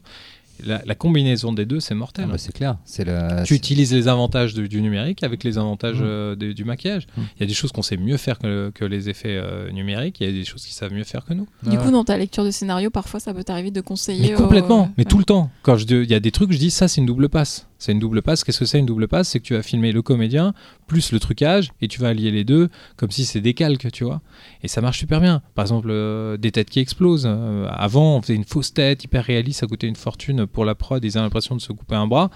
Et maintenant, avec peu de moyens, mais, euh, mais je dis peu de moyens et, et- et je pèse mes mots. Tu arrives à avoir des têtes qui explosent Une alors pastèque, hein. par exemple. Mais non, la pastèque, si tu veux, C'est c'est très drôle parce que la pastèque, c'est un truc récurrent. Les gens nous parlent souvent de pastèque, mais va trouver des pastèques en hiver, toi. Non, non, mais Ça va te coûter une fortune. la trauma, c'est ce qu'ils font souvent. Non, ils, je ils sais, je sais. des pastèques, Je sais parce qu'il y a le côté rouge, etc. Moi, sur un tournage, j'ai eu une explosion de tête, mais elle est hors champ, mais pour, euh, pour avoir l'éjection, le splat, etc., on a utilisé une pastèque. Mais ouais, ouais, parce qu'il y a la coquille qui est. euh, Mais bon, ouais, ouais, pourquoi pas. Mais il y a plein d'autres trucs qui coûtent moins cher et Ouais. qui sont plus drôles. Et... Moi, je voulais parler d'un truc. T'as as quand même eu l'occasion de bosser sur un objet mythique du cinéma fantastique. Ah bon? Et oui, la tronçonneuse, d'un massacre Ah. à la tronçonneuse. non, mais c'est c'est c'est c'est cool, Ouais, mais c'est quand même. ouais. Alors, tu peux nous raconter un peu comment ça Bah, se passe C'était euh, super drôle. J'ai fait, on a fait ce film avec euh, Alexandre Bistulot et Julien Maury. Et euh, c'est drôle parce que quand t'es là-bas, franchement, on- nous on réalisait pas. Moi, moi, moi, je te dis, je suis pas, je suis pas euh, bizarrement, je suis pas fanboy, etc. Mais j'avoue que quand ils ont ramené la tronçonneuse, qu'ils l'ont démarré et que ça a fait un boucan de tous les diables, je te jure, on- ça nous explosait les oreilles. Tu t'es dit ah ouais putain l'engin quoi l'engin et là d'un coup je me suis dit oh putain la bête quoi et Il y avait plusieurs modèles selon ce qu'il y avait besoin de faire en ouais, fait. ouais, euh, ouais. Et en fait, on a fabriqué euh, en urgence, euh, euh, on a fabriqué en urgence trois, trois tronçonneuses. Une qui vraiment fonctionnait comme une vraie, avec une lame, une chaîne, tu sais, qui, qui découpait pas, avec de la fumée qui sortait, avec le déclencheur et tout. On avait fait fabriquer une en, en mou au moment où s'il devait y avoir euh, de l'action. Ouais, ouais, ouais. C'est rigolo. Ouais, c'est marrant parce que tu imagines un truc qui, qui, qui, qui bouge et en fait non? Le poids, parce que c'est super long, on en avait fabriqué une en résine et tout ça. Et c'est pour les différentes actions. Et la vraie a presque pas été utilisée. tu vois, elle a été utilisée pour couper. En fait, il y a une règle. C'est ou soit tu prends une fausse pour, euh, pour poser sur du vrai, Ouais. c'est-à-dire un c'est- corps, etc. logique, ouais. Ou soit tu prends une vraie pour poser sur du faux. Tu décales les trucs. Et donc là, évidemment, on s'est amusé à découper des silicones avec des poches de sang et ça giclait dans Mm. tous les sens. Souvent, une- c'est le son qui fait, là, la, qui fait la, la blague en fait. C'est le son de la tronçonneuse. Parce Ouais, mais fait, je te la jure, celui-là, mais c'était atroce. Mais ça, y en a mais je te jure, tu flippais. hein. Il y en a pas une qui te balance du sang. Mais justement. si, il y a un truc super drôle, c'est qu'à un moment, en fin de compte, on- euh, moi j'ai proposé à Alex et Julien, qui sont évidemment des super fans de ce genre de conneries, bah moi aussi, donc euh, nous, euh, on est, on est- à chaque fois bosser ensemble, c'est un plaisir parce qu'on se marre à faire des trucs comme ça. Et euh, en fait, je leur ai dit, mais en fait, les gars, euh, le comédien, il faut le planquer dans le canapé. Ils m'ont dit comme ça, bah comme les magiciens, on va le planquer dans le canapé, on va fabriquer un faux corps par-dessus, puis on va rentrer la tronçonneuse dedans. Et en fait, là, on va, en utilisant la fausse tronçonneuse, euh, on va faire en sorte que la tronçonneuse devienne un pistolet, un pistolet à eau. Donc on va balancer du sang dans la tronçonneuse et ça va gicler sur le comédien pour donner l'impression. Et alors là, mon pote, on s'est éclaté, mais on a tout aspergé, on a balancé partout du sang, c'était hyper drôle, super marrant. Et, et le comédien, il se marrait parce qu'il s'en prenait plein la gueule. Et on tout le monde c'est avait perdu. Ouais, ouais, on, tout le monde s'en prenait plein la tronche et tout ça. Et le mec était planqué dans son canapé. Mais... et puis on était là, putain, on va, planquer, on va dire au mec qu'on va le planquer dans le canapé. Et il était là. Et le mec, il a trouvé ça très pro. Il a fait, ouais, ok, mhm, d'accord, dans le canapé, pas de problème. C'était super drôle. Et dans le genre aussi plus orfèvrerie, euh, pour Livide, vous avez fait pas mal aussi de petites choses en fait. Ah des- ouais, c'est rigolo parce que ça, on l'a fait par hasard. Je Mm. l'ai fait par hasard. C'est-à-dire qu'au bout d'un moment, euh, tu vois, il voulait des, il voulait des effets comme le, le dos qui s'ouvre et tout ça. Et avec Nico, on s'est dit, tiens, ça serait marrant, vas-y, viens, on met des rouages là-dedans. Ah, ok, tout ça. Et puis on l'a fait sans leur demander. Et puis au bout d'un moment, on leur a montré. Ils se disent, ah, c'est cool, steampunk. Ouais, on adore Guillermo del Toro, génial. Et, euh, et, euh, et nous, on l'a fait comme ça. Et puis après, on est parti dans ce délire à faire plusieurs objets, notamment le truc qui coud. euh, mais vraiment par Ouais, hasard. Vous avez fait beaucoup de- de- de- d'objets, voilà, qui c'est pas forcément, Mm. de, pour redire comme tout à l'heure, c'est pas forcément des effets Non, non, non. prosthétiques, c'est aussi Ouais. un peu comme tu le connais les quasiment Versailles, de la DA, les, ça. les Versaillais par Ouais, exemple, euh, qui font Ouais, beaucoup d'effets de plateau, c'est ce Ouais, que ouais. font souvent Caro et Jeunet. Mhm. Dès que c'est pas un, un effet, genre par exemple, imaginez euh, dans les Goonies quand il y a au début un mec qui ouvre la porte, il y a une bille qui tombe, qui court, machin et Ouais, tout. qui- ouais. Bah, ça, c'est le genre de truc que vous pouvez faire. On peut faire, ouais, ouais, ouais. C'est de Après, euh, c'est de la DA du coup, ces objets, tout comme ça. Bah, si quasiment. tu veux, la réalité, c'est que quand les, réalisateurs viennent à l'atelier, ils ont rarement des croquis Mm. ou des trucs comme ça. Donc toi, tu crées ce que tu veux. D'ailleurs, Livide Ouais. est peut-être un des seuls films de genre français à avoir gagné un prix pour production design à Ouais. Sitges, si je ne m'abuse. Euh, c'est possible. Je crois qu'il a gagné possible. le prix du Le travail de la déco était super bien aussi. Ouais. Ouais. Ouais, ouais, Le travail de la déco était mortel et tout. Je, me- je me rappelle justement que, que, que Bus- que Bustio et Maury avaient dit quand ils avaient gagné ce prix euh, euh, au, au cinéma français. ils disaient, Bah oui, ça existe comme poste, les gars. Ouais, c'est ouais. important dans un Ouais, film ouais. aussi. Du coup, euh, Olivier, comme à chaque fois avec euh, notre invité, on demande euh, de d'exprimer ta cinéphilie euh, via les séances euh, du Du coup, on t'a demandé de choisir une séance culte. Tu as choisi Ghostbusters. Bah ouais, bah ouais, parce que euh, Cyril, il, il a pas voulu que je dise les autres parce que j'avais déjà été utilisé. Je t'ai dit que j'allais te balancer. Oui, mais. Non, non, non, mais en fait- comprennent. En fait, toutes les. Non, non, mais je sais, mais Cyril, je le dis avec beaucoup d'affection. Oh. Et euh, mais si tu veux, euh, c'est hyper dur hein, de ces questions. Mais par Ouais. exemple, Et en fait, Ghostbusters, j'ai euh, pensé au, au premier truc qui me venait. Et j'adore Ghostbusters parce que je trouve que ça fait partie des films où il y a tout dedans. Il y a des moments, c'est hyper sérieux. Il y a des moments, alors là, c'est n'importe quoi. Il y a des trucs hyper libres. Le, attends, le Bill Murray, c'est un putain de pervers, quoi. Et tu l'aimes, quoi. Et tu es là, tu fais, ah ouais. Mais il y a tout, les personnages sont géniaux, c'est très BD, les effets spéciaux sont mortels. euh, euh, Il y a tout là-dedans, il y a tout. Moi, je trouve qu'il y a tout dans ce film, tu vois. Et, et je me dis, euh, euh, je- surtout, putain, je veux pas jouer le vieux con parce que c'est débile, mais sans déconner, il y avait une liberté. euh, tu vas la chercher, la liberté, dans, dans des films comme ça maintenant. En plus, il y a eu un remake, donc on peut comparer en 2018. Ouais, enfin, 2018. Et tu vois, tu vois euh, le, le remake, le remake, euh, euh, euh, moi, moi, je, je salue l'envie, le truc. Après, c'est chiant parce que comme par hasard, c'est un groupe de meufs à l'époque. C'est des meufs euh, avec des aspirateurs. Quand même, Voilà, pas- en plus, un mec qui a fait un film de meuf, euh, tu vois, c'est un peu bizarre. Mais euh, mais il y a quand même un truc. Il y a quand même un truc. Mais mais non, mais l'original, c'est euh, Bill Murray. Moi, c'était le. c'était Ouais, flippant mais- pour les gosses. Ouais. Mais Moi, quand ouais. mon fils l'a vu, il, ouais. avait, il avait 9 ans, il m'a dit euh, on arrête, ça me fait peur. mais t'as vu là Oh. quand, euh, quand carrément et, et puis ils sortent de, de, de, de créatures un peu transsexuelles, Zoul. tout ça, Zoul. Zoul. Ouais, avec ce maquillage incroyable et tout ça, tu dis mais qu'est-ce que c'est quoi, sans bien frappé. hein. Ouais ouais ouais. Moi, c'était le film culte de mon enfance. À Canada, c'était Star Wars. Ah, c'était bah vraiment voilà. Ghostbusters. Je le Ouais. regardais tout le Ah temps. J'adore ce film.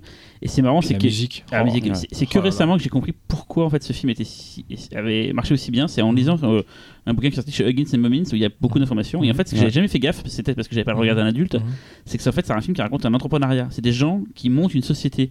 Et j'avais jamais fait gaffe que c'est ça finalement le film. C'est des gens qui, qui et c'est ce qui est- n'est pas trop présent dans, la, dans le remake et qui fait je trouve ne marche pas. Mais c'est que c'est on suit des, des, des, des gens qui décident de se lancer dans quelque chose et c'est con mais c'est on a envie de voir ça. Moi je voulais je, voulais dire C'est une ton, connerie. ton Je- côté La République en marche. voilà, non, non, mais je voulais faire chasseur de fantômes quand j'étais gamin. Je, Bah, je voulais un proton pack ça et aurait tout. été cool. euh, On a bah tous ouais. voulu le ouais. faire. Quoi. Non, mais clair. vraiment, Ah ouais. pour le coup, je me suis pas Mais en renseigné, fait- mais quasiment. Mais en fait, tu sais, dans les films, moi, je crois que les gens, ils aiment bien quand euh, il y a des choses qui, qui, euh, qui se mettent en place, la fabrication, un peu comme dans l'agence touriste. Tu vois, Mhm. les trucs, tin, Oui, bah quand tu fabriques MacGyver, tout ça, et tu vois le process, et tu vois le process d'un truc impossible et rend qui marche. crédible, ça rend crédible en plus. Ouais, et puis, et puis tout le monde est super cool, t'as envie de faire partie du groupe. C'est ça qui est Et cool. l'Asie dans qui est cool, comme tu dis. Non mais les la effets zik, sociaux, attends, euh, moi je, re- j'ai regardé, je crois que c'est une bande annonce euh, que j'ai regardé le plus dans ma vie quoi. Quand j'étais gamin. euh, j'ai foutu un lecteur cassette ah. enregistreur à côté de la télé, j'avais enregistré la BO de la fin et j'écoutais ça euh, Ouais. en boucle. Je crois que c'est le- premier film que j'ai piraté, tu vois. Ah bah, alors rigole pas. Euh, avec deux magnétoscopes. Bah, j'ai la bande elle roule. mais, J'y ai euh, pensé putain. quand j'ai préparé l'émission, je me suis dit, Ouais. mais en fait, quand j'étais gamin, j'avais ma Ouais. mère avait un pote qui avait deux magnétoscopes Ouais. et j'avais réussi à négocier qu'il Bah fasse une copie oui, de ce film-là bah oui. pour que je puisse le regarder tout le temps. J'en avais ras Bah de oui. le louer en fait. Je l'ai- Celui-là et euh, les Goonies, mais je crois que Bah, les mes, Goonies, mes moins, cassettes, mais- mais, mais- carrément, elles sont, mais- elles sont trouées de partout. Les quoi. Ghostbusters, oui. Alors, non je sais mais pas les Retour autres. vers le Ah bah. futur, tous ces films-là, attends, c'est génial. Bah, c'est Ghostbusters, enfin, il n'y a, y a- y a rien à dire et tout à dire à la fois, c'est euh, c'est la base. C'est un, film, un des films qui m'a constitué euh, aussi. Waouh. Ouais. Xavier? Alors moi, le, moi c'est juste un petit détail qui va sûrement faire rire Olivier. Tu vois le personnage de Bouffe-Tout? Bah oui. En fait, à un moment, il y a une des scènes, c'est le du lustre. En fait, ils ont eu un problème sur les effets spéciaux. Ils ont dû trouver un truc super rapide à faire. En fait, ils ont utilisé une cacahuète qu'ils ont peinte en vert pour la faire tourner. C'est juste, ils ont mis un tout petit peu de flou pour que ça se voit pas trop. Génial. Et personne n'a vu. Hyper bien, hyper bien. Mais tu sais que c'est le genre de truc que j'explique parfois en réunion et les gens me prennent pour un extraterrestre. Quand je leur dis, mais putain, vous allez vous prendre la tête à faire un effet numérique, mais faites ça, ça va marcher. Et ils le font. Ils disent, putain, t'as raison, ça marche. Mais on invente rien, quoi. Méliès, il faisait des trucs de malade, quoi, tu vois. Ouais. Et du coup, Et le, c'est super, le- le réalisateur, du coup, à la Ouais. première du film, en fait, il flippait à mort parce qu'il se disait c'est typiquement le genre de cacahuète. ils vont la voir. C'est en effet fait, que dalle. Peanuts. Ah, bravo. Ah, mais c'est super, je la connaissais pas, elle est cool. Ouais. Elle est cool, l'anecdote. Très bonne vanne, Cyril. Véronique, du coup, toi, Ghostbusters Eh ben, en fait, je l'ai un peu revu pour l'occasion et euh, dans mes souvenirs, c'était flippant. En fait, et j'ai réalisé que c'était flippant aussi parce que ces gars n'ont pas quand même l'air de trop maîtriser ce qu'ils font et je trouve ça rend le film Bah non, des hyper nucléaires dans flippant. le dos et tout. Euh. Comme tu dis, on les voit bricoler leurs trucs, mais ils sont quand Ouais. même pas hyper à l'aise avec. euh, Ah ouais, donc ouais. euh, jusqu'au dernier moment, tu, tu sais pas si t'es avec eux, tu sais pas si ça va marcher. C'est ce Mais, qui rend mais le tu sais film, pourquoi? euh, Parce qu'ils nous ressemblent en fait quelque part. On, se- on se dit c'est possible et c'est C'est ce possible-là crédible, qui me plaît quoi. Moi. Mm. Et je dois confesser que j'aime beaucoup la suite aussi. Quoi. Même si elle, est, Pareil. elle est décriée euh, à Laurent Opine du chef. Ah, je trouve qu'il y a moins de magie. euh, oui, elle est moins bien, mais j'aime bien la suite quand même. Du coup, en séance euh, jeunesse, t'as choisi Dark Crystal. Oh bah Dark Crystal, alors base. ça, euh, c'est, euh, ça fait partie des films qui vont donner envie de faire mon métier. C'est pareil, j'aurais pu mettre Dark Crystal avant, euh, mais moi j'adore, j'adore. Je trouve que ça résume tout, quoi. Tu vois, il y a tout là-dedans. T'as tout. T'arrives à avoir de l'émotion pour des marionnettes. Et tu sais quoi, j'ai vu un truc de fou une fois. J'ai remarqué qu'elles avaient la morvonnée, les marionnettes. Ils ont été jusqu'à leur faire de la morvonnée pour donner le côté réalisme quand ils pleurent et tout. Mais c'est super beau. C'est effrayant et super beau. Ouais. Moi, quand j'étais petit, ça me faisait peur, Mm. mais j'adorais, tu vois. Et je trouve que, que ça, pff, moi, je, moi, je sais pas, euh, j'ai pas de mots. C'est juste euh, rien que de le voir, déjà, je suis comme un dingue. Tu sais, c'est le genre de film où tu dis, oh, je vais pas encore regarder ça. Et quand tu le mets, tu peux pas décrocher, quoi. Là, je l'ai vu en salle quand j'étais gosse, Non, quand il est sorti. je suis sorti de la salle, je me suis dit, mais qu'est-ce que j'ai vu quoi C'est Ouais. c'est juste, c'est flippant parce Ouais. que c'est pas malsain, mais Ouais, un peu, un petit peu quand même. mais pas loin quand même. Ouais. C'est-à-dire que, que les méchants, ils sont vraiment dégueux. C'est des saloperies. Euh, c'est juste techniquement. Alors quand t'es gamin, tu réfléchis même pas à la technique, mais après Mm. quand tu grandis, tu revois le film, tu fais mais, mais comment ils ont fait ça, bordel de merde? Les making-of C'est- sont mortels. hein. Ouais, ouais, excellent. Et, euh, et, et puis euh, la zik qui est génial. Mm. Le défunt et tout en fait. C'est tout. ça fait partie de ce genre de film parfait en fait. Mm. Jusque de labyrinthe n'a pas été en fait. Tout ce que la bien n'a pas été. Moi, j'ai mais- beaucoup d'affection pour Labyrinthe aussi. hein. David Bowie avec son fuseau, là, Voilà, c'est génial. ouais, ouais. Non, non, mais j'adore. Il y a plein de, plein de, de trucs hyper créatifs dans Labyrinthe. hein. Hyper Ouais, créatifs. mais quand tu vois Ouais. en fait sur des films- différences d'échelle en et fait, tout ça. euh, en fait, C'est- juste que J'aime a un beaucoup qui a un Jennifer film- Connelly en plus. Mais il y en a un qui est un film monde total, Dark Crystal, tu rentres vraiment dedans Mm. Ouais.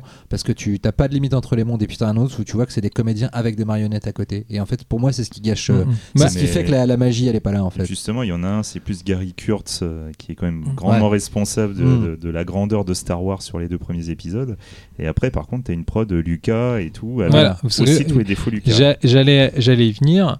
Euh, le choix de David Bowie, Connelly, tout ça, c'est pas non plus un choix euh, anodin, c'est un choix business. Quoi. Ouais, c'est clair. hein. Et donc voilà, dès que tu mets un peu Mm. trop de business, bon, tu salopes un peu le boulot. Quoi. Ouais. Même si j'adore David Bowie, même si j'adore euh, Labyrinthe, Mais t'as l'impression de voir Fraggle Rock quoi. bah voilà. Moi j'aime beaucoup Fraggle Rock. hein. Et ça fait, Ouais. ça fait flipper Oui, mais, Fraggle Rock. mais, mais Fraggle Rock, La, grande, la grande dégueu, Fraggle Rock, elle est- oui. Mais Mais moi, ça, je suis- ça te transporte pas comme Dark Crystal peut Non, t'emmener mais, très, très loin en euh, fait. tu vois, Entrer c'est dans ça. la danse. Les soucis, non pas. Et puis, il y a vois, Fizz sur le- et sur côté justement euh, créatif, au départ, ils ont été trop loin sur Dark Crystal. Par exemple, Mm. euh, t'avais euh, t'avais que les Gelflings euh, qui, avaient, euh, qui parlaient en anglais. Tous les autres personnages avaient une langue particulière Mm. et euh, personne comprenait rien. C'est après, suite euh, au, au projet au test, qu'ils ont été obligés de retravailler le scénar, faire du doublage et tout. Quoi. Et du Mais bon. coup, euh, film maudit, c'est ça? Et Pour les abonnés Netflix, il paraît que théoriquement, Ah, il y oui, a un oui, projet. Oui, il y a un Ah, qui est projet, tourné, euh, hein. c'est un préquel, c'est euh, le terrier. C'est le, le terrier, ouais, c'est Ouais. tourné, ouais, je crois. Sans déconner Ouais, ouais, c'est tourné. Ouais. Ah, ouais. Ah, de, euh, de Dark Crystal, Ouais, ouais. la suite de Dark Crystal Le par Terrier. le terrier, ouais, pour putain. Netflix. Le salaud. Et avec, que, avec normalement euh, 90%. Mais moi je vais de- adorer, mais je euh, vais en adorer. live, De toute façon, je suis obligé d'aimer. Et puis, et puis euh, il y a beaucoup, Louis le, le Terrier a beau avoir été décrié pour sa, de sa réalisation, c'est quand même c'est un mec tu sens qu'il a un amour du travail bien fait Mm. et je trouve qu'en général il le fait bien. Après ça dépend des sujets euh, et les prods, mais là euh, je le vois pas euh, chier dans la colle. euh. Non, mais de toute façon, c'est sûr que j'aime. De toute façon. Ouais. Et ta séance interdite, t'en parlais tout à l'heure, Ah Branded. bah oui, non mais c'est obligé, c'est obligé. Tu sais que j'ai vu ce film, tu sais que j'ai vu ce film d'une façon très étrange. J'ai un de mes cousins, il a ramené le film chez moi. euh, je- tu- il avait, euh, tu sais, il était un, un peu paumé à l'époque, donc on l'accueillait le dimanche pour manger avec nous, etc. Et il a ramené Branded, il l'a mis, et je l'ai maté avec mes parents Ah ouais. et, euh, et, euh, et mon cousin. Et je me suis dit, mais c'est quoi ce film, quoi? Et mes parents, ils ont kiffé, quoi. Alors que ça, mais t'as vu le truc, bah, t'as vu le On truc. n'a pas les mêmes parents. hein. Et euh, non, mes parents sont très jeunes, tu vois. dans- et puis c'est, euh, je crois que des fois ils sont plus enfants que moi, tu vois. Et, euh, et j'ai halluciné sur le film. Et en fait, je suis resté dans un truc pareil comme tu disais tout à l'heure. Je me suis dit, mais qu'est-ce que je viens de voir, quoi? Et peu de temps après, j'ai vu Peter Jackson en interview en train de parler à Cannes avec une- un, un cadavre de cochon, tu sais, en train de lui faire parler la queue. Tu te rappelles? Tu l'as vu ça? Ouais, l'ai vu, ouais. Putain, c'était dingue. Et j'ai dit, quoi ce mec, tu vois? Et puis un jour, j'ai eu un choc. Et, et quand tu m'as demandé ça, Cyril, tu vois, le film, et ben je me souviens qu'à cette époque, j'ai dit, putain, si un jour je peux faire un film comme ça, putain. Et je, j'ai- je sais pas quel âge j'avais quand c'est sorti, tu vois. 92, donc euh, ouais. calcul. et euh, je sais que la cassette, évidemment, c'était encore un truc pirate et tout ça. Et mais je te jure, et à chaque fois que je le regarde, je me dis, mais c'est quoi ce délire, quoi? Et, c'est, et je, je, c'est, ça fait partie de ces films que quand tu les regardes, tu ressens un truc. Tu sais, tu ressens un truc, mais tu sais pas le décrire. Et tu fais, dès les premières notes, tu fais, Ah mais rien que l'introduction, tu fais, oh là là là là, la- le pu, tu sais, dans, le, dans la crè- crème anglaise, là. Ah, Ah, l'oreille qui tombe. Ouais, et je me rappelle, c'était un dimanche, juste après le- un repas de dimanche et tout ça. Ma sœur, elle était partie dans sa chambre jouer à la poupée parce qu'elle était petite, etc. Et on était, avait massé- maté ça juste après bouffer. Et j'étais là, Wow et j'arrêtais pas de regarder l'écran, regarder mes parents, parce que j'avais peur qu'ils éteignent. Tu sais Ah merde. Et j'étais là, ouais, les- ils vont tenir, ils vont tenir, ils vont tenir. Mon père rigolait, ma mère elle comprenait rien, je crois, ce qu'elle voyait. Puis à la fin, ils ont dit à mon cousin, c'était bien, c'était bien. J'ai fait bon. C'est comme un film où il y a un mec qui mange un chien qui retire entièrement de la. Enfin, tu vois, ses Ouais. parents, ils sont quand même Non, très mais cool. c'est hein. surréaliste. Au nom du. Seigneur, j'avoue, motte le cul. Ouais, ouais. Je l'ai vu, en salle à sa sortie, au En Grand VF. Rex. En VF, donc. En VF, Mais ouais, mais en VF, c'est mortel. Je, Ah ouais. je revendique, Ah je revendique le droit à la Au nom VF. du Seigneur, Elle je est vois rigolote, le cul, elle ça est m'est resté à VF. vie. Quoi. Moi, j'ai revu des films euh, en version originale et j'ai pas ressenti la Ouais, même chose, quoi, pareil. tu vois. Ah ouais. Et là, la VF, elle, Mais elle bon, est les VF à l'époque, ils se faisaient chier. hein. Ouais. Ils faisaient des trucs chouettes. hein. Moi, j'ai un trauma sur ce film, c'est que je l'ai pas pu le voir à l'époque parce que j'avais pas l'âge légal. Ouais. J'ai essayé de dire à ma mère, vas-y, euh, si tu viens avec moi, on elle a pas voulu du tout. Mm. En plus, à l'époque, elle m'a dit, mais regarde plutôt celui-là, ça marche bien, c'était Candyman. J'ai fait, non, je vais pas le voir. Donc, plus, tard, j'ai, plus tard, j'ai regretté, quoi. Et j'ai, donc, je l'ai vu plus tard en VHS, je l'ai usé, usé, usé. Enfin, c'était Ouais. surtout Mad Movies qu'on avait vachement parlé et tout. Et j'avais vu Bad Test à l'époque. Et mon, ça, c'est un peu le truc sémantique. Mon premier festival que j'ai fait, c'était pour passer Branded. Ouais, j'ai fait une veux soirée gore ouais. et je l'ai passé en 35 mm pour dire, nique je peux enfin le voir en salle et tout. Et j'ai, Ouais, Limite, j'ai créé tous ces trucs-là il y a 10 ans Ouais. pour pouvoir mater Branded en Mm. salle. Voilà, quoi. On n'est jamais Bah, servi par toute manière, Jackson, il est quand même euh, à l'origine d'énormément de, de vocations Oui, tu euh, par ses films de jeunesse. Tu vois, moi, Bad Test, euh, mes parents un jour, ils m'ont dit, euh, ils partaient voir, je sais pas, du théâtre. Ils m'ont, j'ai dit, j'avais 12 ans, j'avais ça va me faire chier. Ils m'ont dit, bah tiens, on t'emmène au vidéo club, tu prends un film pour, euh, pour ce soir, ce que tu veux, et puis tu restes à la maison et tu le mates, et puis euh, voilà. quoi. Mm. Et j'ai dit, euh, ok, je vois une VHS. et Un sur alien le dos, avec un qui alien qui fait ça, et sur le dos, je vois, euh, attention, euh, munissez-vous de sac à vomi, ce film pourrait vous faire dégueuler. Je ok, je veux ça. Et là, juste le choc, quoi. Ah, ouais, Le choc. Tu sais comment s'appelle le film d'ailleurs au Canada? Euh, oui, euh, mais tu vas me le redire parce que je me David, tu rappelle sais, plus. Ouais, J'ai complètement zappé. Dans le cul. C'est-. C'est vraiment le nom du film. Il y a une affiche avec écrit dans le cul. Parce que je crois que le mec avait un problème de droit, ils l'ont fait chier. Enfin, d'accord, je peux pas mettre mon film comme ça, bah je l'appellerai dans le cul. Et c'était comme ça. Génial, Voilà, c'est j'adore. l'anecdote gratuite euh, sur dans le cul. Quoi. Parfait. Euh, on termine en musique. Du coup, aujourd'hui, c'est toi, Olivier, qui a choisi la bande originale qui va clôturer ce pifcast. Et tu as donc choisi. Suspiria, Goblin. Pourquoi donc? C'est, euh, moi, moi, si tu veux parler d'une musique, euh, c'est hyper dur. hein, parce que quand tu l'écoutes, euh, je crois que tout est dit. Quoi. Non, mais dans, dans la, cette musique, il y a tout. Quoi. Mais tu, as- tu as découvert le film, tu m'as expliqué. Et j'ai, euh, j'ai ouais. découvert le film super tard, moi. Super tard, comme plein de films. J'ai découvert plein de films super tard.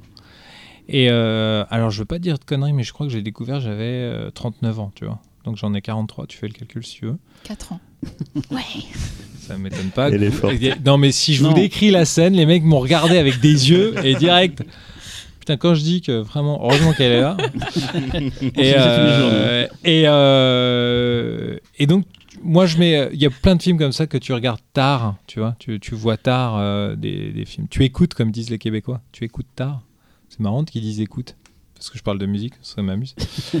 euh, donc, ouais, ouais, ouais, tu vois. Et puis tu te dis, oh, attends, c'est bon et tout. Et puis la fessée, mon gars. La fessée. Et cette musique. Oh mais un truc de Elle est dingue, quoi. indissociable du film en fait. Elle est Non mais, vraiment, euh, non mais euh, c'est taré quoi. C'est taré. Et euh, elle est complète. Il y a tout là-dedans. Il y a tout. Le jour où les mecs ils ont fait ça, je sais pas, ils ont ils ont ils Pris ont beaucoup tué de des chèvres Ils ont pris pas. beaucoup de drogue, je crois. Ouais, beaucoup de drogue. C'est euh, c'est opératique, c'est euh, je sais pas. flamboyant. euh, Je sais pas, mais euh, T'as l'impression t'as de ou- voir, t'as l'impression Ouais. de voir le film ouais, en son. exactement. En fait, parce que tu as, as à la fois quelque chose de opératique, donc qui rejoint le- la mise en scène de Argento dans, dans toute sa grandiloquence. Tu as aussi un côté sorcière, tu as les qui font que tu as Ouais. l'impression qu'il y a un truc derrière. Enfin, tu vois, Witch. Il y a des c'est vraiment- exactement. Et c'est vraiment, je trouve, une des BO qui est le, qui est le, le mieux, l'écho musical de ce qui se passe à l'écran. En fait, c'est, c'est assez rare cette alchimie, mais là, elle est, Mm. elle est incroyable. Et puis surtout, en plus, c'est clair, c'est dès le début, quoi. Ouais. Le, le- le film commence avec ça, déjà, cette Ouais. scotch au fauteuil. Tu dis, j'en ai déjà euh, pris plein les oreilles. Qu'est-ce que je vais prendre après moi, quoi cette comédienne que j'adore en plus. Jessica Harper. Ouais. Ouais. Bah, les films que j'avais choisi au départ, c'était euh, Phantom of Paradise. ouais. Et on avait déjà parlé avant, donc je te l'ai fait enlever. Ouais. Et il y avait aussi Jessica Harper, du coup, dans les. Ouais, dans les pareil, tu sais, c'est c'est pareil, Phantom of Paradise, je suis tombé dessus par hasard. Moi. À chaque fois, je tombe sur les trucs par hasard, c'est là que j'ai de plus belles surprises. Et euh, merci la 5, encore. Ouais, ouais, Et euh, putain, elle me- manque, cette Ouais. 5. Et euh, non, non, mais Goblin, quoi. Non, mais euh, Suspiria, non, mais je sais, je sais même pas quoi te dire tellement c'est génial, quoi. On va l'écouter de toute façon. Donc, Ouais, Parce on peut parler du- de la musique du remake.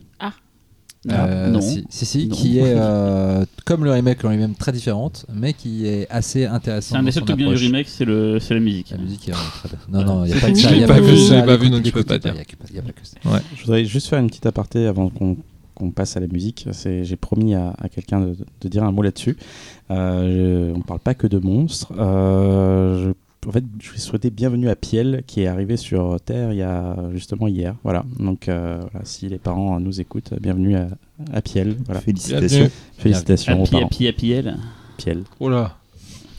Et du coup, on- Olivier, on te retrouve euh, du, du 4 au 9 décembre au Max Linder Parona. On ne sait pas encore quel jour euh, Moi, je on sais, va mais passer. ça risque de bouger, donc euh, Ok. euh, peut-être pas. ou on va pas dire mais encore, mais de toute façon, le jour où on va mettre en ligne ce podcast, euh, normalement, euh, sera en peut-être, ligne. euh, ce sera Bah, bientôt. venez, venez, venez voir le film, quoi. Ouais. Et donc, toi, tu seras là pour discuter avec les gens s'ils ont envie. de Carrément, avec plaisir. Il n'est pas peur. marrer. Il est barbu, mais il est gentil. Ouais, moi je suis super gentil. Et c'est un pur film de festival en plus. C'est Ouais, ouais, vraiment ouais, un film à voir dans une salle surchauffée de gens qui ont envie de se. Je pense qu'il va y avoir une très grosse ambiance pendant Bah, ça serait cool, ça serait Ouais. cool parce que le film a été fait pour ça. Et euh, ouais, ouais, ça serait cool, ça serait bien. Puis les gens se marrent, s'éclatent, applaudissent, crient. Moi, je suis content. tout nu. Eh bien, merci d'être Si, venu. En tout Merci, cas, Merci beaucoup à Merci, vous. Olivier. à bientôt. Merci. Ciao.